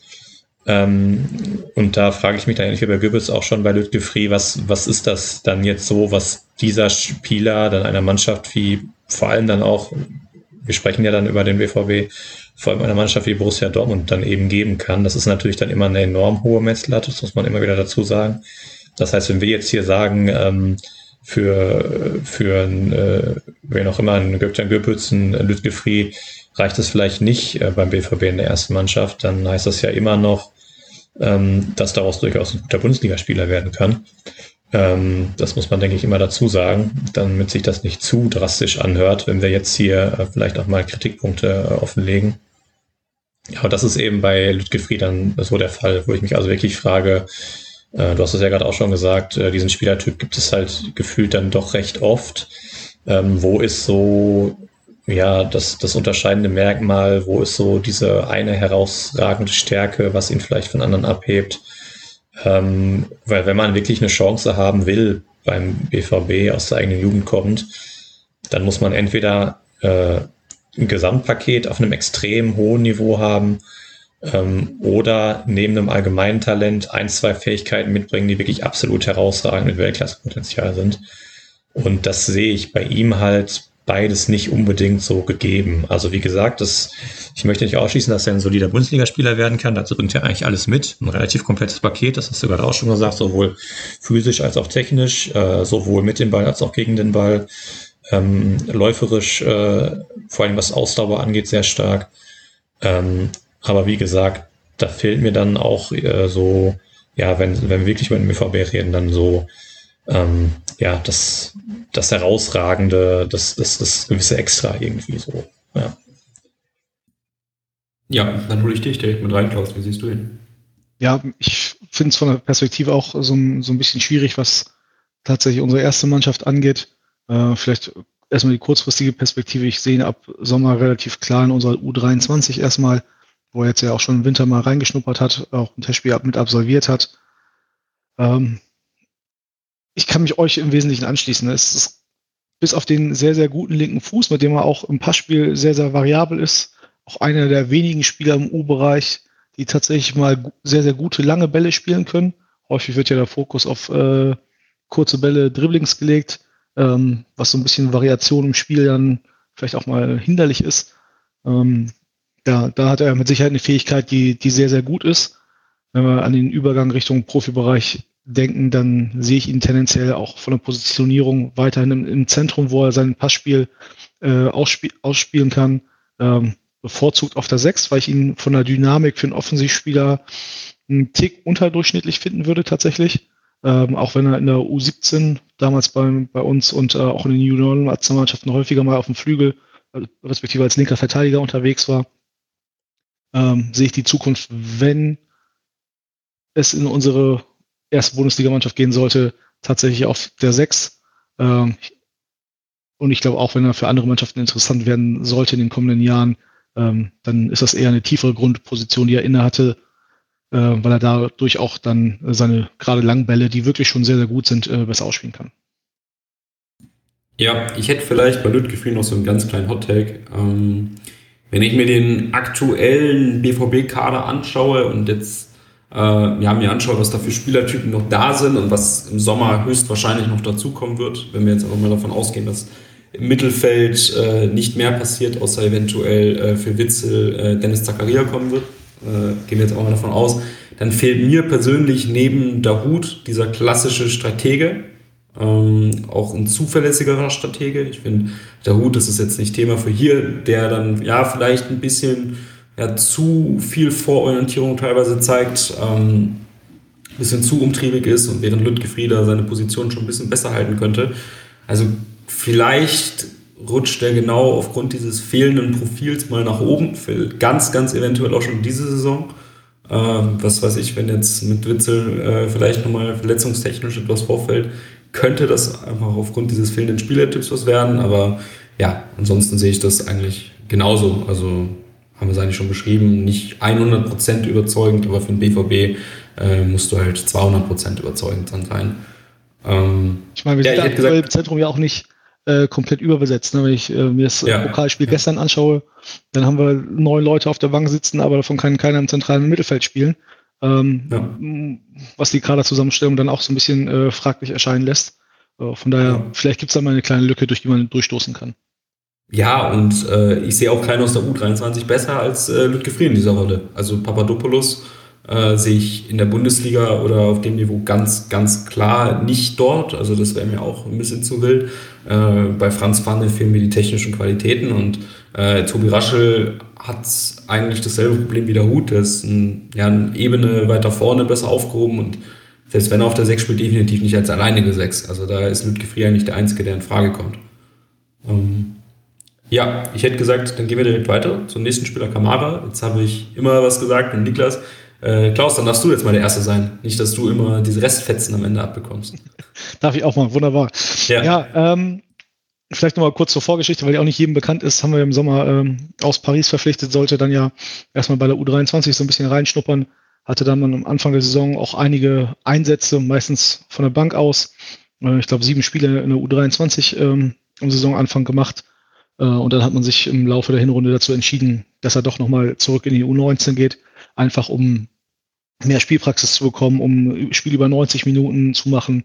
Ähm, hat dann ja auch in der Youth League ja, regelmäßig von Anfang an gespielt. Da hat tatsächlich sogar verschiedene Positionen äh, besetzt. Also nicht nur auf der 6 beziehungsweise auf der 8, wo er eigentlich beheimatet ist. Äh, ich kann mich auch an ein Spiel erinnern, da hat er, äh, da haben wir mit einer Dreierkette gespielt, hat auf der rechten Schiene gespielt, was für sein Profil tendenziell eher vielleicht ungewöhnlich ist, äh, was aber was er vernünftig gemacht hat und äh, was dann durchaus auch eine Qualität ist. Ähm, ich glaube, wir haben, oder die meisten von euch haben ja wahrscheinlich auch das äh, Spiel der U23 jetzt ähm, in Mannheim gesehen, wo er seinen ersten Startelf in der U23 hatte, äh, 60 Minuten gespielt hat und ähm, da hat er eigentlich die, die gute Form, die er aus der U19 dann hatte, durchaus mitgenommen sehr, sehr vielseitiger Spieler auf der Sechs und deswegen finde ich ihn so wahnsinnig interessant. Kann, kann als Sechser eingesetzt werden, der hauptsächlich vor der Abwehr gegen den Ball verteidigt, den Ball auch mal äh, kurz abspielt und dann eher raumsichernd agierend, kann aber auch sehr, sehr dynamisch als Ballschlepper von der Sechs äh, Richtung 10 ziehen. Ähm, hatte gerade in den Youth League-Spielen auch äh, sehr, sehr viele Aktionen im gegnerischen Strafraum, wo er dann aus der Tiefe kam, wo er zu Torabschlüssen kam. Ähm, körperlich mit 17 Jahren sowieso komplett auf der Höhe. Ähm, da, da merkt man zu den anderen Spielern jetzt auch in der U23 sogar gar keinen Unterschied. Ähm, von daher mache ich mir da sogar ein bisschen Hoffnung, dass wir ihn mindestens im Sommer Trainingslager sehen und vielleicht sogar auch äh, kurzfristig dauerhaft im Profikader.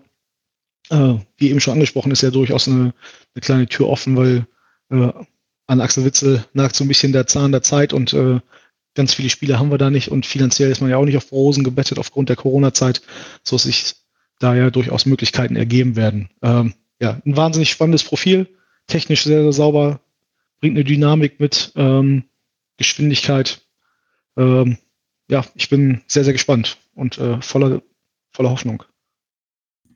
Niklas, ich gebe direkt an dich ab. Ähm, ja, also das Profil hat Klaus ja schon äh, vollumfänglich äh, beschrieben, dem kann ich mich äh, anschließen. Was ich äh, dann nochmal, ja, Klaus hat das auch schon angesprochen, was ich noch betonen äh, möchte oder noch mal ein bisschen herausheben möchte, ist einfach diese Entwicklung, die er dann hier genommen hat. Ähm, da würde ich dann auch wieder eine Parallele vielleicht äh, zu, zu Reikhoff ziehen, wo ich ja schon erwähnt hatte, dass es für mich auch immer ja, ein Qualitätsmerkmal ist, wie schnell man sich dann einfach in so einer, in, in so einem neuen Verein dann auch in einer, in einer neuen Rolle äh, entwickelt, wie schnell dann auch wieder die individuellen Qualitäten zum Vorschein kommen. Und ähm, ja, Klaus hat es angesprochen, das war bei Kamara, gab es da am, am Anfang dann oder im Laufe der Hinrunde nochmal so, so, hat er nochmal so einen kleinen Schritt zurück gemacht, von der U23 wieder in die U19. Hat das aber auch super gut angenommen. Da könnte man ja jetzt auch sagen, äh, ja, der, der kam von, der kam aus Paris von, von PSG, der hatte da sicherlich auch schon Ambitionen, stand da, glaube ich, auch schon mal sogar im Champions League-Kader. Ähm, dem hat man sicherlich auch was versprochen, damit er hier hinkommt. Und jetzt muss er erstmal wieder in die U19, wie nimmt er das auf. Und aber da, das war wirklich überhaupt kein Problem, der hat sich da voll reingehauen, ähm, hat da alle Körner auf den Platz gelassen und hat sich schon da immer von Spiel zu Spiel besser zurechtgefunden und äh, hat da jetzt dann auch nahtlos angeknüpft, also das Spiel jetzt am Montag in Mannheim für die U23 war vielleicht sogar das Beste, was er im WVB-Dress äh, äh, alle Altersklassen zusammen äh, zusammengenommen absolviert hat. Ähm, und deswegen wird er jetzt, denke ich, auch da bleiben. Und das tut ihm auch ganz gut, glaube ich. Und dann, äh, ja, wenn es in der Geschwindigkeit weitergeht, dann äh, denke ich auch, dass er da relativ schnell dann auch äh, mindestens mittelfristig äh, eine Option für einen Profikader werden kann. Ja, jetzt bin ich der, äh, wie vorhin in Klaus Position, ich kann euch eigentlich nur zustimmen. äh, was ich vielleicht beim Spielertyp Kamara noch so, ja, für mich selber immer so ein bisschen die Frage stelle ist, ich glaube, am Ende kann man es einfach damit abhaken, dass es eine gewisse Variabilität ist, wie Klaus gesagt hat. Ich finde ihn von seinem Skillset eigentlich äußerst interessant für die alleinige Sechs, weil ich finde, dass er eine richtig gute Übersicht, Passspiel und äh, ja, Ballabfangquote eigentlich mitbringt, ähm, was ihn dann halt auch erlaubt, vielleicht diese alleinige Sechs richtig, richtig gut zu spielen. Auf der anderen Seite sehe ich halt auch, dass er seine Stärken auch in diesem ja, Balltragen nach vorne hat und eigentlich auch für einen Spieler seines Profils ein sehr gutes 1 gegen 1 im Tempo hat. Er hat ja, wie Klaus schon erwähnt hat, auch mal rechte Schiene gespielt. Sehen deswegen eigentlich langfristig ideal eigentlich auf der ja, etwas tieferen Acht heraus. Äh, gerade mit einer Raute könnte das äh, wie sie ja vielleicht im Profibereich nächste Saison gespielt wird, äh, äußerst interessant werden, dass er mal auf den Flügel rauszieht und mit seiner ja, Dynamik und Athletik dann auch einfach diesen hochmodernen, intensiven Fußball mitgehen kann. Ich glaube, das ist eine Sache, die einfach absolut notwendig für einen Mittelfeldspieler heutzutage ist, dass er dann spielerisch und vor allem strategisch äh, die anderen Komponenten mitbringt, spricht dann nur für ihn und deswegen bin ich mir auch sicher, dass er seinen Weg gehen wird. Äh, lehne mich mal so weit aus dem Fenster. Ähm, wenn er den Weg in der U23 jetzt weitergeht, ich bin ehrlich gesagt davon ausgegangen, dass er bei der U19 bleibt, sich da jetzt festspielt, dann kann er die Chance im Trainingslager auch nutzen und so ein Spielertyp könnte sich dann eventuell auch kurzfristig da oben festsetzen, weil davon hat der BVB zwar ja mit Jan äh, so einen halben, mit Bellingham einen, der vielleicht eins bisschen nach vorne rutscht, äh, so diesen perfekten Mittelmix eigentlich nicht, also könnte sich schon was ergeben. Ähm, ja, ich hätte gesagt, dann kommen wir schon zur Abwehrreihe. Wir sind jetzt bei 70 Minuten. Sollte eigentlich recht genau aufgehen, dass wir uns bei ungefähr 90, vielleicht 100 Minuten einpendeln. Ähm, müssen wir jetzt ein bisschen Gas geben. Ähm, ja, Klaus, äh, dann machen wir es jetzt voll. Du machst die Rückrunde. Äh, ich übergebe dir den ersten Spieler. Ähm, Tom Rote, äh, ganz kleiner Einlauf von mir, äh, kam im Sommer von äh, St. Pauli. Ähm, ich kannte den Spieler damals noch nicht, um ehrlich zu sein. war da noch nicht so tief im Jugendbereich drin, aber ist ja sofort richtig eingeschlagen, durfte ja auch äh, mit ins Trainingslager der Profis, äh, hat da sogar ein paar Minuten gespielt und ist jetzt eigentlich so, eigentlich auch so ein bisschen auf den Schritt, äh, oder? Oder wie siehst du das? Ja, wir wurden ja beim letzten Podcast tatsächlich auch so ein bisschen gefragt, wer ist denn unser Geheimtipp? Äh, da hatte ich ja Tom Roth schon mal genannt, äh, in den Raum geworfen. Und ähm, die Entwicklung der Vorrunde bestätigt das Ganze auch so ein bisschen. Ich kannte ihn auch äh, aus Hamburg, aus den Jugendzeiten da tatsächlich schon ein bisschen. Ähm, vielleicht kurz zum, zum Profil, ist ein Linksverteidiger, Linksfuß auch. Ähm, ungewöhnlich groß gewachsen für einen Außenverteidiger. Äh, ich glaube, knapp über 1,90 irgendwie groß. Ähm, ist einer, der einen sehr, sehr guten linken Fuß hat, äh, sehr, sehr viel Kraft, aber trotzdem auch Gefühl im Fuß hat, sehr, sehr gerne offensiv auch agiert, ähm, selber mal den Abschluss sucht aus der Distanz, der aber auch über die Flügel sehr, sehr viel Druck ausüben kann, ähm, mit sehr, sehr viel scharfen Hereingaben, Flanken äh, von der linken Seite. Äh, spannendes Profil, ähm, defensiv, was man ja immer den Nachwuchsspielern so ein bisschen anhängt, dass sie da ein bisschen luftig sind, finde ich ihn auch relativ stabil, muss ich sagen. Äh, wie das dann natürlich im Profibereich aussieht, muss man dann mal schauen. Ähm, ja, insgesamt ein sehr, sehr spannender Spieler, der auch noch sehr, sehr jung ist, glaube ich, nach ähm, Julian Reikhoff der zweitjüngste bei der U19, ähm, Oktober 2004, also hat da durchaus noch Jahre, um sich weiterzuentwickeln. Und äh, ich glaube, wir wissen auch, dass wir im Profibereich auf der Linksverteidigerposition äh, durchaus ein Thema haben. Ich gebe wieder mal direkt weiter an Niklas. Äh, ja, also ähm, kann ich mich auch dann eigentlich nur vollumfänglich wieder äh, anschließen. Äh, Klaus hat schon erwähnt, die Position ist natürlich äh, was, was ihn dann ähm, ja verhältnismäßig früh vielleicht nach oben spülen könnte sogar. Ähm, und äh, ja, was man auch dann hervorheben muss, Klaus hat auch schon angesprochen, äh, ich finde ihn auch defensiv äh, wirklich überraschend stabil. Ähm, das ist ja gerade bei Außenverteidigern im Jugendbereich äh, ähm, wenn wir jetzt auch zum Beispiel an, an Dion Semic denken, der jetzt auch ja länger verletzt oder auch erkrankt war, dann an Corona erkrankt war, ähm, da sogar dann auch dran denken. Das ist ja dann auch immer so ein bisschen die Frage. Ähm, äh, und ich persönlich bin auch eigentlich durchaus ein Fan von äh, etwas großgewachseneren, auch kopfballstarken Außenverteidigern. Ähm, ja, zum Beispiel auch äh, eine Kopfballstärke von, von Lukas Piszek uns äh, auch defensiv immer einfach enorm geholfen hat, zum Beispiel. Äh, das wäre wirklich ein sehr kopfballstarker Spieler. Und äh, von daher finde ich das äh, eine sehr, ein sehr spannendes Profil für einen Außenverteidiger. Ähm, klar, wie gewohnt, wie das heutzutage natürlich auch nötig ist im modernen Fußball, äh, bringt er auch äh, die gewisse Vororientierung, eine offensive Durchschlagskraft mit. Ähm, Klaus hat den starken Fuß angesprochen, mit dem er immer wieder gute Hereingaben spielt, sowohl flache, flache Hereingaben als auch hohe Flanken spielen kann. Ähm, ja, also auch da äh, sehr spannender Spieler, der sicherlich äh, aufgrund des Profils und aufgrund der Position ähm, auch ein Thema mittelfristig äh, für den Profikader werden kann. Ja, was ich bei Rote vielleicht noch sehr gerne hervorheben würde, ihr habt es jetzt auch schon so leicht angedeutet, aber ich finde auch sein tiefes Passspiel sehr gut. Also der Assist zum Beispiel, ich weiß nicht, ob ihr den vor Augen habt, gegen äh, Victoria Berlin war das, glaube ich, im Pokal wo er kurz über die Mittellinie andribbelt und dann einen wirklich exzellenten äh, Schnittstellenball, ich glaube sogar durch zwei Ebenen auf Bradley Fink durchspielt, was halt ja einfach seine überragende Übersicht äh, und Passtechnik einfach nochmal unterstreicht.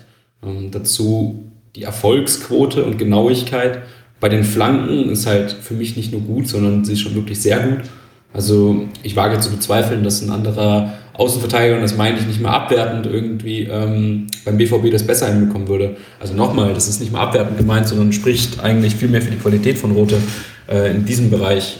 Einzigen Punkt, den man bei Rote vielleicht ein ganz kleines bisschen anmerken kann, ist äh, sein Tempo. Also ich finde schon, dass er dynamisch genug ist, dass man sich da keine Sorgen machen muss und auch, dass er im Profibereich ankommt wird. Ist aber jetzt kein Spieler, der jetzt, äh, ja, wie ein Hakimi, auch wenn die Latte natürlich hoch ist, jetzt nur über das Tempo kommt. Ähm, könnte man vielleicht so ein bisschen erwähnen, aber macht es dafür körperlich dann äh, wieder wett.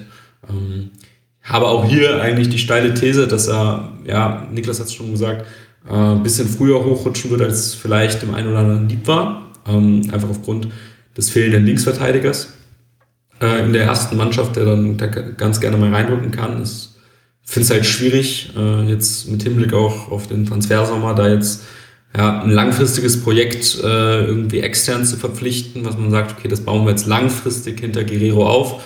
Äh, wenn du eigentlich einen Tom Rote hast, so eine mittelfristige Lösung ist dann ja auch wieder in Corona-Zeiten vielleicht ein bisschen schwierig. Also würde mich nicht wundern, wenn Rote da eventuell irgendwie schon deutlich näher an die erste Mannschaft äh, rankommt, als man anfangs gedacht hätte, wenn man da natürlich dann noch andere Faktoren äh, abwägen muss.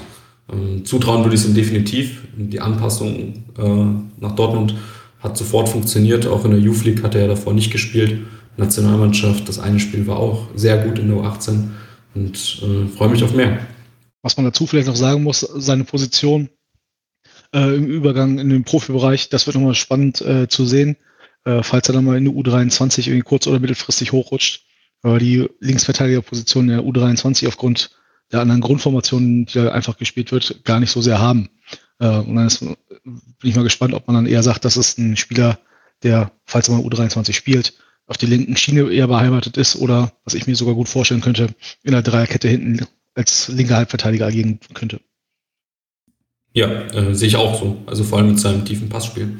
Ähm, mal ganz kurz nebenbei, ganz, ganz kurz off Topic. Julian Reikhoff übrigens gerade mit einem exzellenten Tor. Ähm, Testspiel in die Hand von ASC 09 in Dortmund. Bin auch mal gespannt. Also das erste Spiel in die Hand. Das war aber gut. schon, glaube ich. Ne? Ähm, ja, ja, das andere habe ich noch nicht gesehen.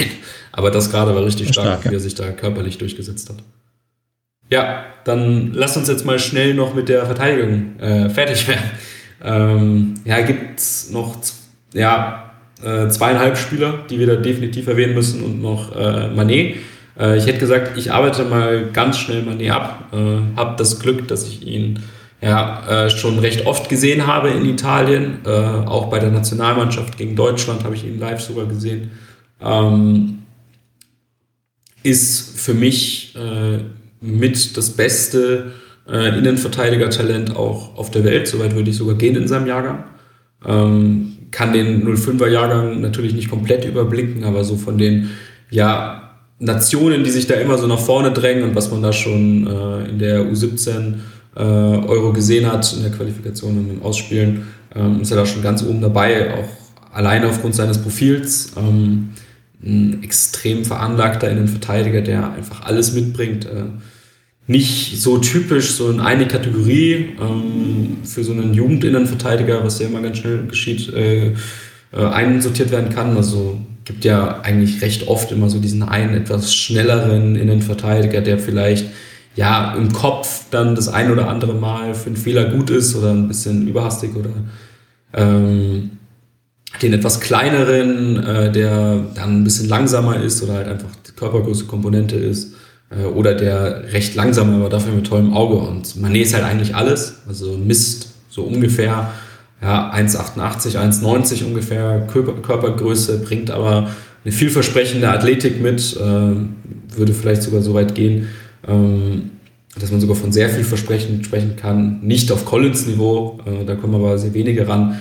Äh, ich würde es ungefähr so auf Akante schätzen, also schon teilweise überdurchschnittlich kann man ein Laufduell gewinnen aber jetzt nicht die erste Waffe.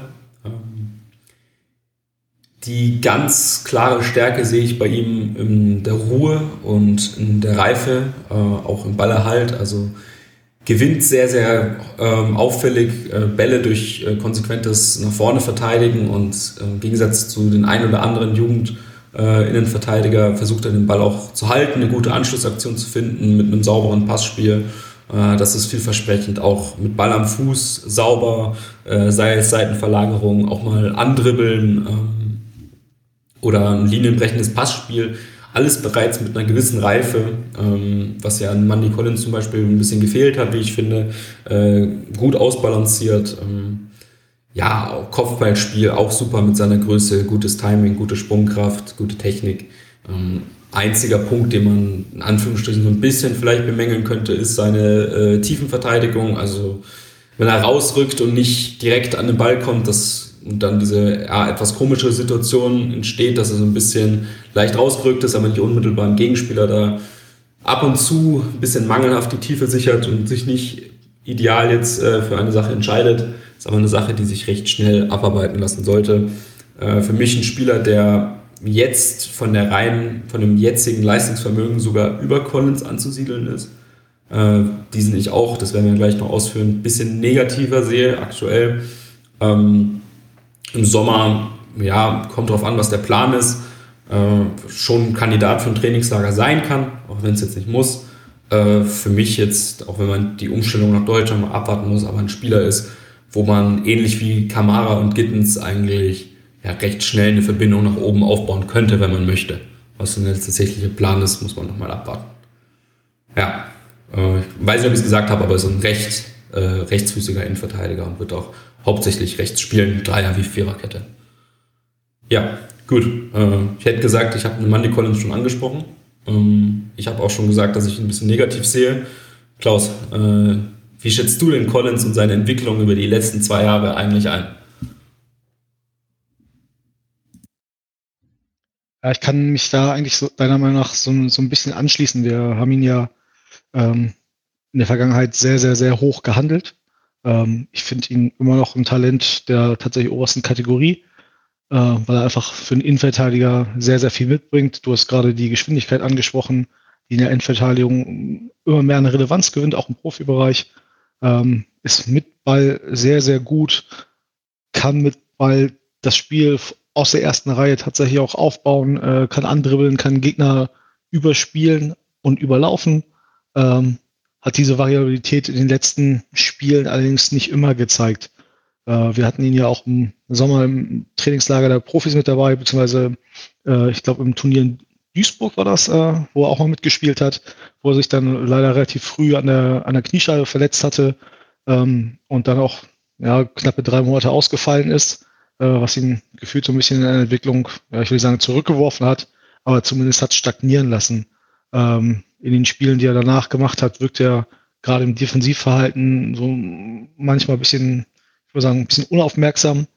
Ähm, prinzipiell mache ich mir jetzt aber noch keine ganz großen Sorgen. Ist immer noch ein Jungjahrgang äh, der U19, der, wie gesagt, aufgrund der Vielseitigkeit seines Talentes eigentlich sehr, sehr viel mitbringt.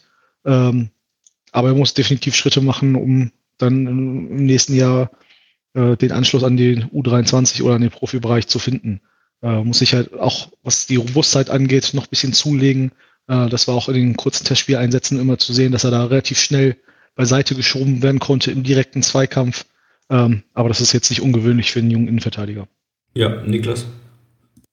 Äh, ja, ich kann mich da auch äh, diesen so ein bisschen skeptischen Sichtweise ein bisschen anschließen. Ähm, ja, die Verletzung war, denke ich, oder ist, denke ich, der Grund ähm, für diesen kleinen äh, ja, Rückschritt oder diese Stagnation in der Entwicklung. Ähm, Klaus hat es schon so ein bisschen angesprochen. Was auffällig ist jetzt in seinen Einsätzen, in seinen letzten Einsätzen für die U19, ist äh, vor allem Defensivverhalten, dass ihm äh, äh, ja auffällig oft das Timing fehlt, also beim, beim Rausrücken oder auch im Zweikampf, äh, wo er dann auch viele ja, recht plumpe Fouls macht und äh, da glaube ich auch schon ähm, ein, zwei Elfmeter verursacht hat. Ähm, ja, und ja, aber wie gesagt, ansonsten vom, vom Profil her, von den Anlagen her, äh, ist das natürlich immer noch äh, extrem spannend, äh, was er so mitbringt. Und da sollte man ihm, denke ich, auch noch die Zeit zugestehen, dann äh, jetzt nach der Verletzung ähm, sich wieder komplett äh, reinzufinden, eine Sommervorbereitung mitzumachen. Und dann hat er ja theoretisch noch äh, eine ganze Saison vor sich. Ähm, das sollte man ihm, denke ich, dann noch zugestehen. Ähm, ja, aber ist natürlich auch die Frage, man hat, äh, man hat einen, Koulibaly aus Paris geholt, man hat jetzt einen äh, Manet aus Italien geholt. Ähm, das ist ja dann auch so ein kleiner interner äh, äh, ja, Wettkampf auf der Innenverteidigerposition durchaus. Und ähm, ja, da muss man natürlich sehen, also alle drei werden es wahrscheinlich nicht schaffen. Äh, ich denke, das ist keine besonders gewagte Prognose.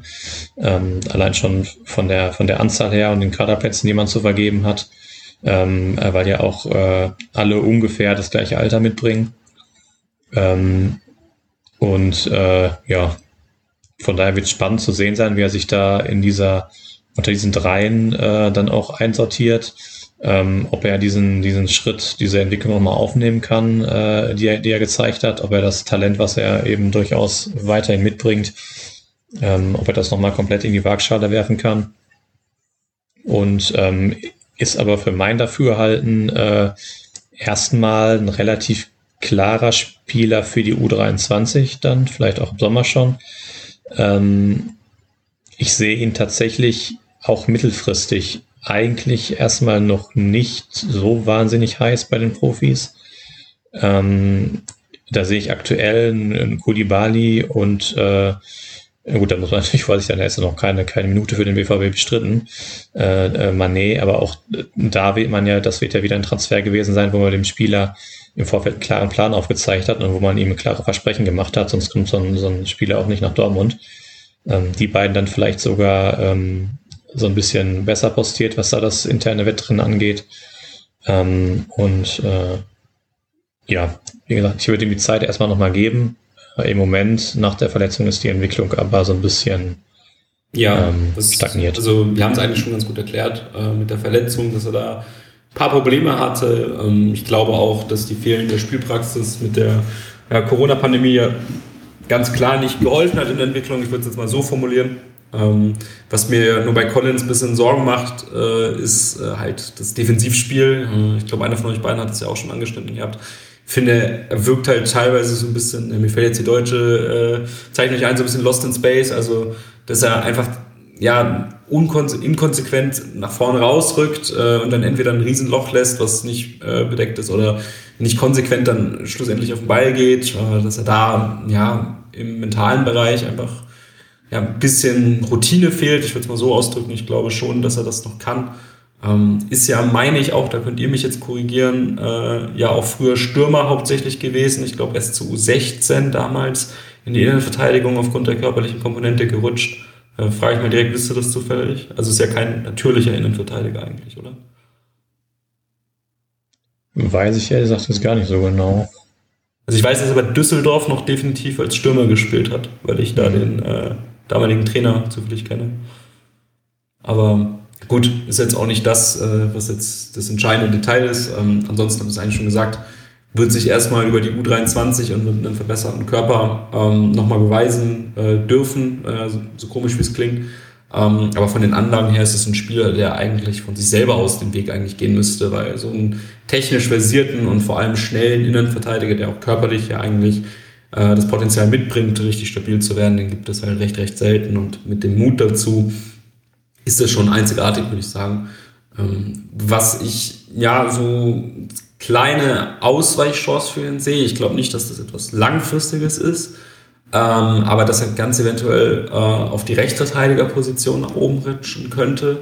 Äh, vielleicht sofern er ins Trainingslager mitfahren sollte und man so ein bisschen nach einer Position sucht und äh, ja, vielleicht Matteo Morey äh, nicht auf 100% äh, ist und ein Thomas Meunier sich vielleicht kurzfristig verletzt und ein Marius Wolf oder ein Passlack nicht mehr zum Verein gehören. Müsste natürlich viel zusammenspielen, könnte ich mir ganz gut vorstellen, dass er da vielleicht mal reinrutscht. Ähm, so ein bisschen im Stanisic-Style wie bei den Bayern, äh, das vielleicht kurzfristig ausfüllen muss und sich darüber vielleicht eine Chance erarbeiten kann. Äh, würde vom Skillset ganz gut passen, aber grundsätzlich gehört er natürlich in die Mitte. Ähm, in der Dreierkette bei der U23 wäre meiner Meinung nach ideal. Ähm, ich glaube auch, dass er ohne die Verletzung und den damit einhergehenden kleinen Stagnationen in seiner Entwicklung dort jetzt auch spielen würde aktuell, ähm, weil ja da auch ein gewisser Bedarf ist. Aber jetzt sollte er erstmal die Rückrunde noch in der U19 äh, mit voller Matchpraxis genießen. ja, ich hätte gesagt, können wir eigentlich äh, schon zu diesen zwei Spielern gehen, die wir recht schnell abarbeiten können, weil da eigentlich die Stärken und Schwächen äh, recht schnell beschrieben sind. Ähm, ich würde vielleicht mal den Anfang mit Leon Semic machen äh, und danach zu äh, Cissé nochmal gehen. Ähm, ja, Semic also ich persönlich kann da eigentlich immer recht wenig zu sagen. Ist halt ein Spieler, der mit seiner Dynamik und Aggressivität und Arbeitsrate eigentlich immer so ein bisschen herausgestochen ist, war ja auch immer äh, ein bisschen jünger als die anderen. Ähm, und Rechtsverteidiger fallen immer auf, vor allem wenn sie so gut sind, aber ja, jetzt mit Corona und mit der Verletzung zusammen waren die, waren die letzten anderthalb Jahre nicht wirklich berauschend. Äh, so würde ich es jetzt mal formulieren, auch wenn jetzt nicht äh, in der Definition schlecht. Ich würde sagen, dass da einfach nicht dieser nächste Schritt kam, der aber auch schwierig zu erreichen war für ihn. Ähm, was mir so ein, ja, bisschen komisch vorkam, war, dass Noah Mosek, äh, der körperlich ja, noch in der D-Jugend meiner Meinung nach durchgehen könnte, ähm, mit ins Trainingslager zu den Profis gefahren ist, aber ein Leon Semic, äh, der jetzt körperlich auch nicht überragend ist, aber zumindest deutlich mehr Muskelmasse und Aggressivität in seinem Spiel mitbringt, äh, da meiner Meinung nach davor gesehen wäre. Ähm, ja, äh, das ist eigentlich meine Meinung zu Semic. Wird, meiner, wird nächstes Jahr dann über die U23, äh, hoffe ich mal, angeführt. Ähm, würde mich jetzt aber auch nicht wundern, wenn er vielleicht, was für ein bisschen Ärger sorgen könnte, vielleicht einen Schritt woanders äh, in der zweiten Bundesliga oder so als Rotationsspieler eventuell probieren könnte. Ähm, ja, dann hole ich mir auch wieder direkt Klaus als erstes mal mit rein. Ja, sehe das ähnlich wie du. Ähm, ist jetzt kein Kandidat, den, ich, den wir kurzfristig in der ersten Elf sehen werden. Also bei den Profis zumindest. Ähm, einer, der von der Grundordnung äh, und auch vom Ligenniveau, glaube ich, sehr, sehr gut in der U23 äh, in der nächsten Saison aufgehoben wäre, weil er einfach offensiv sehr, sehr viel Power mitbringt. Ähm, auch wenn er da vielleicht noch in der letzten Aktion, in den letzten ein, zwei Bällen ein bisschen mehr Ertrag äh, haben könnte. Ähm, defensiv ist er mitunter manchmal noch ein äh, bisschen luftig. Das wird im, im Herrenbereich, wenn die Spieler da vielleicht noch mal ein bisschen körperlich stärker sind, sich vielleicht auch noch mal verstärken. Äh, das, das muss man dann mal sehen. Ähm, aufgrund der Anzahl der wenigen Spiele, die er gemacht hat in den letzten Monaten, ähm, glaube ich, dass der U23 in meinen Augen ein sehr, sehr guter Schritt wäre. Ja, Niklas. Ja, da habe ich, hab ich nichts mehr hinzuzufügen, dem würde ich mich dann so, äh, so anschließen. Ich bin dann ja gespannt, wenn er jetzt dann komplett gesund und komplett fit ist, wie das dann in der Rückrunde in der U19 ausschaut. Ob man da vielleicht so ein bisschen erkennen kann, ähm, ja, in welche Richtung da der nächste Schritt geht. Ähm, aber grundsätzlich äh, kann ich mich da euren Einschätzungen nachschließen. Ja, ich würde dann direkt zu CC weitergehen. Ähm, ist ein Spieler, der auf Twitter, äh, ich will nicht sagen überraschend, aber für mich überraschend, äh, von vielen sehr hoch gesehen wird und bisschen näher an der ersten Mannschaft. Ich habe ihn eigentlich in der U17 und jetzt auch bei der U19 so wahrgenommen, dass es ein Spieler ist, ein guter Mannschaftsspieler, der äh, Stabilität und ein Stück weit Ruhe gibt, der sehr viel gut kann, aber nichts sehr gut, dass es eine Waffe darstellen würde, also wo einen Unterschied machen kann. Äh, gar nicht negativ gemeint, ist halt auch so ein Spieler, der irgendwie mal seinen Weg gehen wird, aber vor allem jetzt mit der Konkurrenz auf der Innenverteidiger- oder Sechser-Position jetzt nicht äh, beim BVB ist auch so einer, der für die U23 vielleicht nächstes Jahr, auch wohler äh, Jungjahrgang ist, schon in Frage kommen könnte. Ähm, ist jetzt für mich nicht in der ersten Kategorie einzuordnen, sondern recht klar in Kategorie Nummer zwei, ähm, ohne das jetzt abwerten zu meinen. Äh, ja, jetzt habe ich es doch schon vorweggenommen. äh, Klaus, wie siehst du Cissé? Ja, wir hatten vorhin bei den Mittelfeldspielern, äh, glaube ich, schon mal die Thematik angesprochen. Was ist die Besonderheit der einzelnen Spieler? Und ähm, da bin ich auch deiner Meinung, er, er kann sehr, sehr viel gut, ähm, aber was, was ist wirklich herausragend, um ihn dann äh, hervorzuheben? Er ist ein sehr, sehr guter Mannschaftsspieler, kann äh, nicht nur im Zentrum spielen, äh, wie du gesagt hast, Innenverteidiger oder Sechser, auch auf der Rechtsverteidigerposition mit sehr, sehr solidem Spiel. Ähm, von der Leistung her auch, finde ich, tatsächlich beeindruckend konstant, auf konstant ordentlich bis gutem Niveau, äh, ohne die ganz großen Ausschläge irgendwie nach oben zu haben. Und ähm, glaube, wenn man dann den, den Schritt mal nach ganz oben wagen will, dann, dann muss man vielleicht auch mal diese, diese Peaks nach oben haben, nicht dauerhaft, aber zumindest mal äh, in vermehrten Ansätzen.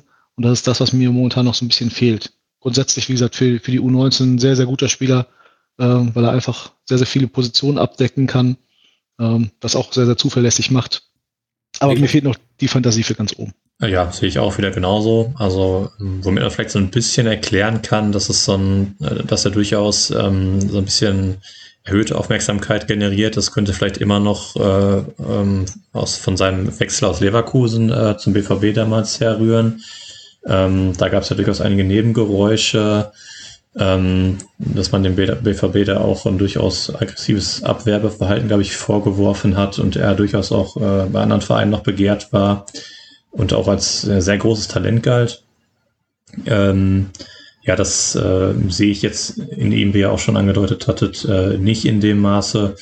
Ähm, also jetzt kein, kein Top-Talent, äh, ein Spieler, der sich da in der U19 gut zurechtfindet, ähm, der, äh, wie gesagt, Innenverteidiger gespielt hat, der Rechtsverteidiger gespielt hat, äh, der aber, glaube ich, wenn ich mich recht erinnere, da auch äh, gegen Ajax einmal recht böse auseinandergenommen wurde, ähm, als, äh, als er da Rechtsverteidiger gespielt hat. Ähm, ja, ein, ein, guter Spieler mit äh, ja, einer guten Technik, äh, teilweise auch vielleicht ein bisschen, die er teilweise vielleicht ein bisschen zu selbstbewusst äh, einsetzt, wenn er dann da in äh, ja, durchaus gefährlicher Position mal ins Dribbling geht oder so. Ähm, aber ja, nichts, was jetzt absolut heraussticht und von daher auch, äh, denke ich, hinsichtlich Profiabteilung BVB von nicht der Relevanz, dass wir äh, da jetzt nochmal genau darauf eingehen müssen. Ja, ähm, ein Spieler, den ich, äh, bevor wir jetzt nochmal den letzten Spieler so ein kleines bisschen Detailtiefe geben, äh, Vasco Walz, glaube ich, verdient so ein bisschen Detailtiefe. Also ein Spieler, den ich zumindest äh, nochmal loben möchte für seine Entwicklung. Äh, ich glaube, der wird mir auch zustimmen, äh, ist äh, Kleine Bickel.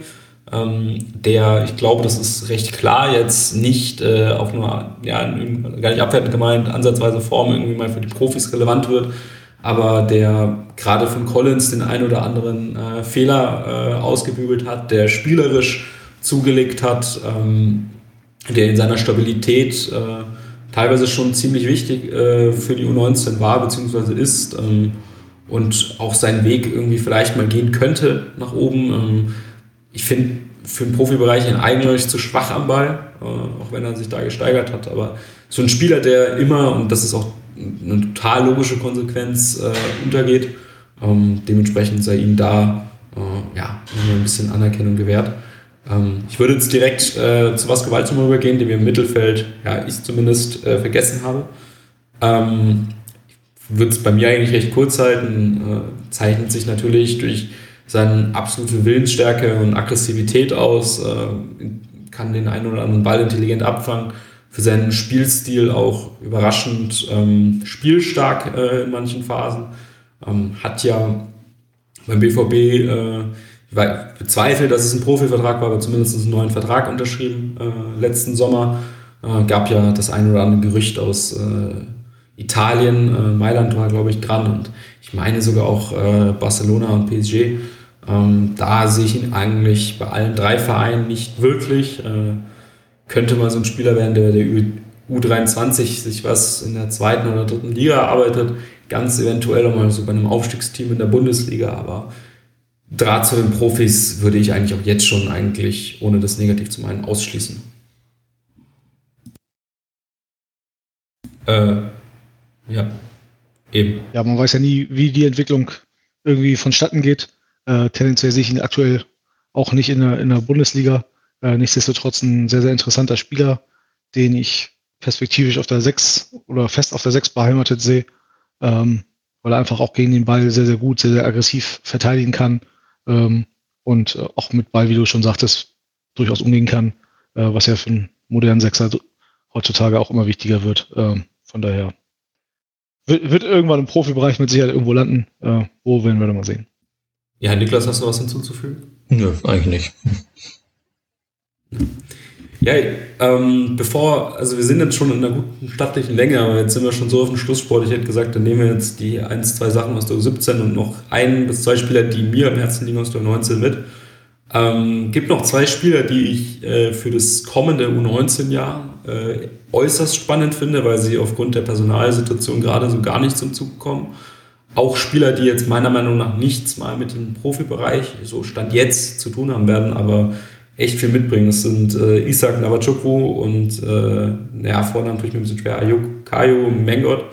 Ähm, beide, ja, sehr athletische, aber auch vor allem Mengot körperlich bedachte Spieler, die sich aber trotzdem mit einem starken linken Fuß und viel Durchsetzungskraft und ja, auch Technik ähm, eigentlich immer behaupten können. Mengot hat ja in seinen Einsätzen eigentlich immer sehr viel gezeigt. Äh, Navachukwu äh, habe ich in der U17 damals äh, ja sehr gerne gesehen, ähm, bei dem was ausgestrahlt wurde. Ich meine ja auch, dass du, Niklas, äh, ihn damals auch gemocht hast und als dann kurz vor dem zweiten Lockdown der Knoten so ein bisschen geplatzt ist gegen Lippstadt, was meine ich mit dem Hattrick auch so ein bisschen, ja, traurig ist vielleicht zu viel gesagt, aber schon ein bisschen enttäuscht, dass er diese Entwicklung jetzt nicht fortsetzen kann. Ist jetzt aufgrund von kleinen Verletzungsproblemen und der Konkurrenzsituation noch gar nicht zum Zug gekommen. Mengot dasselbe. Ich glaube, das sind Spieler, die nächstes Jahr nochmal einen Schritt gehen können äh, und das vielleicht auch schon diese Saison tun, wenn Fink äh, oben mit dabei ist. Ähm, die beiden wollte ich nochmal unbedingt erwähnt haben. Ähm, auch ein Jonah Husek, äh, der komplett beidfüßig ist, so wie ich das jetzt wahrgenommen habe, äh, der da eventuell sich auch irgendwie mal so einen Platz erkämpfen kann, auch nicht meiner Meinung nach jetzt irgendwie mit einem Potenzial für die Profis, hat aber auch seinen Vertrag verlängert. Ähm, es sind so drei Kandidaten, wenn man nochmal so einen kleinen Sprung äh, erwarten kann. Oder habt ihr da noch einen anderen Spieler oder wollt ihr mich jetzt erstmal korrigieren? Äh, Niklas vielleicht. Ähm, nö, also ich denke, das haben wir jetzt dann doch äh, in der Breite relativ viel abgedeckt. Ähm, ja, Mengo und Machuku hat es angesprochen. Wie gesagt, athletisch sehr stark. Äh, Machuku finde ich vor allem technisch aber auch äh, durchaus äh, äh, erwähnenswert. Ähm, nö, würde ich sagen, haben wir jetzt im 19-Bereich eigentlich äh, mehr, als, mehr als gut abgedeckt. Ich will noch einen Punkt äh, tatsächlich einwerfen, gar nicht zu den beiden Spielern, äh, aber aufgrund meiner persönlichen Karriere muss ich natürlich die Torhüter auch noch mal kurz ansprechen, ähm, die wir so ein bisschen übergangen haben. Ähm, das mutet nach außen hin so ein bisschen seltsam an, weil wir ja mit Marian Kirsch durchaus doch einen sehr, sehr talentierten Keeper im Sommer aus Hannover verpflichtet haben, ähm, der jetzt zwischendurch mal verletzt war, dann aber auch die Bank gedrückt hat tatsächlich, äh, wo Silas Ostzinski dann äh, die Nummer eins bei der U19 war. Ich meine dann auch mal bei der bei den Profis mit zur Champions League geflogen ist, äh, als dritter Keeper, oder war sogar als zweiter. Ähm, ja, das ist eine Personalie, die wir auch noch im Auge behalten werden, mit Sicherheit. Ähm, ich frage mal ganz provokant, weil ich mich mit Torwartspiel gar nicht so gut auskenne. Äh, siehst du bei Kirsch oder Ostrinski das Potenzial mal irgendwie ja, bei den Profis anzuklopfen, wenn es in der U23 ganz gut läuft? Man, man weiß ja nicht, was mit Kobel äh, drei bis vier Jahren ist. Ja, ich glaube, die, die Torwartposition direkt aus dem Jugendbereich dann bei den Profis beim BVB zu besetzen, ist wahnsinnig sportlich und äh, da gibt es halt nur einen, der zurzeit spielt und äh, ich glaube, mit Gregor Kobel sind wir da für die nächsten Jahre sehr, sehr gut aufgestellt. Ja. Ein Spieler, den, also der mich am meisten enttäuscht hat übrigens, ist Noah Morsek. Ähm, vielleicht kann sich Niklas noch in meine total euphorische Direktnachricht damals erinnern, äh, wo ich schon den nächsten Weltklasse-Außenverteidiger gesehen habe. Äh, da muss ich gestehen, war ich noch ein bisschen naiver, was Spielerbewertung in der Jugend angeht. Mittlerweile hat sich dafür getan. Ähm, ich finde das so schade, weil das ein technisch und mental so hervorragender Spieler ist, der, ich habe es aber vorhin, glaube ich, schon gesagt, körperlich halt wirklich auf D-Jugendniveau ist. Also ungefähr 1,65 groß und äh, Muskelmasse recht wenig vorhanden. Ähm, ich finde das äußerst schade, aber ja, man erkennt schon an den Einsatzzeiten dieses Jahr, dass das wahrscheinlich äh, nicht mehr viel werden wird und biologisch glaube ich jetzt auch nicht, dass Musik da noch einen Riesenschritt hinlegen wird. Ich würde vielleicht noch ganz, ganz kurz einen äh, ganz kurzen Abstecher zu U17 machen von den Spielern, dass wir da eventuell mal, ja, zum Beispiel mindestens mal die besten Spieler mal so genannt haben, müssen es jetzt gar nicht ausführen, dafür fehlt auch ein bisschen die Zeit. Ähm, ich finde den U17-Jahrgang richtig stark, also gerade den äh, 06er Teil, also da sind mehrere Spieler dabei, die ich Stand jetzt ähm, ist zumindest nicht ausschließen würde, dass sie mal äh, einen Anschluss zum BVB finden, auch wenn das natürlich noch sehr, sehr früh ist und sich sehr schnell verändern kann. Ähm, für mich die ja, Top 3 so aus diesem Jahrgang, ähm, für mich ganz oben dabei Raul König, äh, der ja auch aus Mainz damals für eine ja, angeblich recht hohe Ablösesumme, habe ich jetzt keine näheren Informationen zu, ähm, zum BVB gekommen ist, äh, der auch in der U16-Nationalmannschaft ähm, durchaus performt hat, äh, durch seine Dribbelstärke, Aggressivität auch gegen den Ball bereits, äh, komplett beidfüßig, äh, körperlich mittlerweile auch schon vielversprechend in die Breite, äh, toller Abschluss, tolle Bewegungen, bringt eigentlich alles mit. Äh, Kiel Wettchen äh, gibt es noch, der vor allem in Sachen Intelligenz äh, rausragt, intelligent den Ball tragen kann. Ähm, ja, tolle Eroberung gibt noch viele, viele andere Spieler, äh, Paris Brunner, äh, Luke Rahman, Nico Adamczyk, äh, Marlon Zacharias, auch wenn es ein 05er ist. Äh, auf Kabar halte ich sehr viele Stücke mit seiner Athletik, aber ich glaube, dafür fehlt so ein bisschen die Zeit. Ähm, ich würde jetzt einfach mal nochmal anfragen, habt ihr da noch irgendeinen Geheimtipp oder äh, was sind denn so eure zwei Spieler oder drei Spieler, an denen ihr so die größten Aktien aus der U17 haltet? Äh, kann mal Niklas vielleicht einhaken. Ähm, ja, also wenn du jetzt noch nicht genannt hattest, war äh, Yannick Numbisi, ähm, Rechtsverteidiger, auch äh, 2,6er Jahrgang, war sehr später, Dezember 2,6. Ähm, Finde ich äh, sehr spannend, ähm, weil er auch einfach wieder sehr viel mitbringt. Äh, äh also sehr, äh, sehr dynamisch, äh, sehr kraftvoll, obwohl er gar nicht, gar nicht mal wirklich groß ist, aber sehr kompakt, sehr durchsetzungsstark, schnell, kraftvoll, technisch durchaus auch stark. Ähm, den finde ich also finde ich ziemlich spannend. Äh, Jane Korzin jetzt kann man vielleicht noch äh, erwähnen äh, auf der auf der 6. Ähm, strategisch äh, starker äh, Mittelfeldspieler mit einem sehr guten Passspiel, guten Auge, guter Übersicht. Ähm, ja, das wären jetzt nochmal die, die ich noch in den Raum werfen würde. Klaus? Klaus? Ja, die letzten beiden, die ihr noch nicht genannt habt, die ich noch einigermaßen interessant finde, sind äh, tatsächlich Raphael Lubach im zentralen Mittelfeld und äh, der, der Bruder von Gökhan Gürpüs äh, Gökdeniz Gübrüs, äh, ähnliche Positionen wie sein Bruder. Ähm, da muss man mal gucken, das sind, glaube ich, beides, äh, also zumindest Gürbüz ist noch ein 06er Jahrgang, hat noch ein bisschen Zeit, sich zu entwickeln.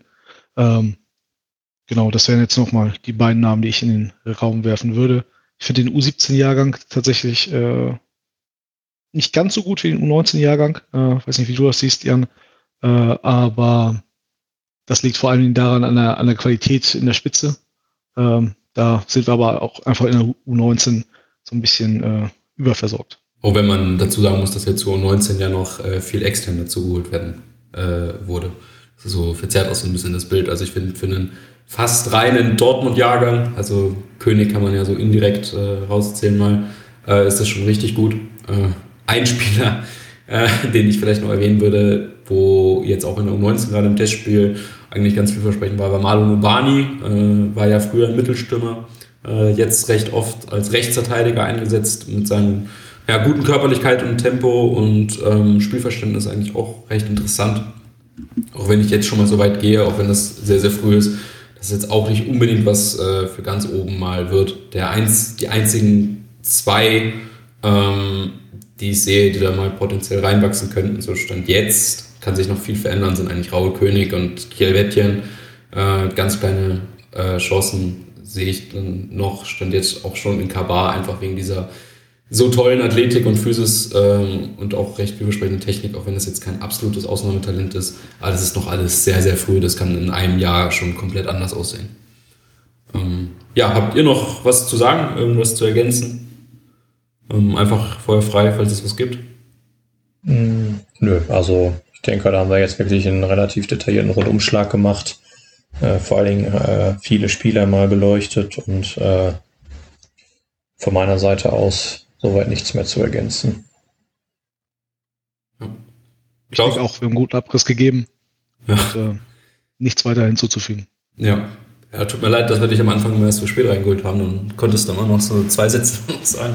Aber es haben wir gegen Ende hin noch ganz gut korrigiert. Wir können vielleicht noch äh, kurz sagen, wie es äh, wie es weitergeht, so spielplanmäßig mal einfach. Äh, also in der Liga für die 19 geht's am äh, 4. Ähm, 4. Februar weiter. Äh, Topspiel äh, gegen Erster gegen Zweiter gegen äh, Bayer Leverkusen äh, zu Hause. Und äh, jetzt habe ich das äh, Spiel in der Youth League gerade gar nicht im Kopf, wann das ist. Ob das sogar vorher noch. Ich glaube, zweite Februarwoche. Zweite Februarwoche. Irgendwie sowas im Dreh. Recht ja, früh jedenfalls. Mit, Mitte Februar ist das, glaube ich. In genau, Empoli. Auswärtsspiel dann äh, in Empoli. Also wie gesagt, ein Spiel ist das nur. Ähm, ja, ich finde jetzt hier auf die Schnelle auch nicht, wann das, äh, wann das ist. Äh, genau. Aber ich denke, äh, ich gehe mal davon aus, äh, äh, also Empoli letzte Saison relativ überraschend, glaube ich, italienischer Meister geworden. Ähm, sind jetzt aber, als ich das letzte Mal geguckt hatte, befinden sich also im Mittelfeld der, der Liga. Ähm, die haben da auch erst, erst so ein Ligensystem und dann so, so Playoff-Spiele quasi, wie ähnlich wie auch in, in Deutschland. Ähm, ich sehe uns da eigentlich schon als Favorit, ähm, wobei man natürlich auch immer gucken muss, äh, ähm, wenn der Gegner da jetzt in der Youth League kann es ja immer sein, dass sie da mit, mit einem äh, recht recht alten, in Anführungszeichen reifen, äh, reifen Kader rangehen und dann spielen halt so physische Komponenten dann doch mal eine, eine durchaus gewichtige Rolle. Dann kann es durchaus sein, dass man da mal das, das Nachsehen hat. Aber so rein vom Talent her sehe ich uns da eigentlich schon äh, so ein bisschen im Vorteil. Bei uns ist ja auch davon auszugehen, dass wir am, mit, äh, mit dem U19-Jahrgang so wie eigentlich auch in der kompletten Youth League antreten werden und da aus dem U23-Bereich nichts, nichts runterholen werden. Und ich habe gerade nochmal nachgeschaut. Am 8. Februar ist der ja. Anstoß. Außer Bradley Fink wahrscheinlich. Ich glaube, Kamera, Kamera die könnten vielleicht noch spielen. Ja. Aber jetzt kein Albin Taki, wie es zum Beispiel ja in der Youth League äh, zwischenzeitlich der Fall war. Ja, ich habe Empoli ähm, in der Liga gegen Sampdoria gesehen wegen Manet. Ähm, haben, glaube ich, die haben ja auch ein recht spezielles äh, System irgendwie da, dass da auch 19-Jährige aktuell spielen dürfen in der U18. Ähm, ja, äh, haben da den einen oder anderen Kandidaten. Vielleicht nehmen sie es genau deswegen so an mit den älteren Spielern, aber sehe ich eigentlich grundsätzlich auch so, dass Dortmund da der Favorit sein sollte. Gut, ähm, dann würde ich das jetzt hier abhaken. Äh, bedanke mich erstmal vielmals, dass ihr beide heute da wart, Niklas und Klaus, und äh, dann nochmal detaillierteren Einblick äh, den ganzen Zuhörern und Zuhörern äh, bieten, beten konntet. Ähm, und würde mich dann also eigentlich auch schon verabschieden. Äh, vielleicht nochmal nachträglich auch von mir äh, an jeden nochmal ein frohes neues Jahr, auch wenn wir jetzt schon gute zweieinhalb Wochen drin sind. Ich glaube, das kann man noch sagen im Januar. Äh, würde euch bitten, den Podcast sehr, sehr gerne zu bewerten. Ähm, in jeglicher Form, sei es bei Spotify, sei es bei Apple äh, oder auch auf YouTube gerne mit einem Like und auch vielleicht einem Kommentar, wenn ihr diese Funktion habt, was denn euer Geheimtipp ist, wer dann eventuell aufgrund sonstiger Faktoren, die ihr uns genauer erläutert, äh, den Schritt zu den Profis bald und sehr, sehr gut schaffen wird. Und damit sind wir dann auch schon am Ende. Ich wünsche euch noch einen schönen Tag und ciao. Tschüss.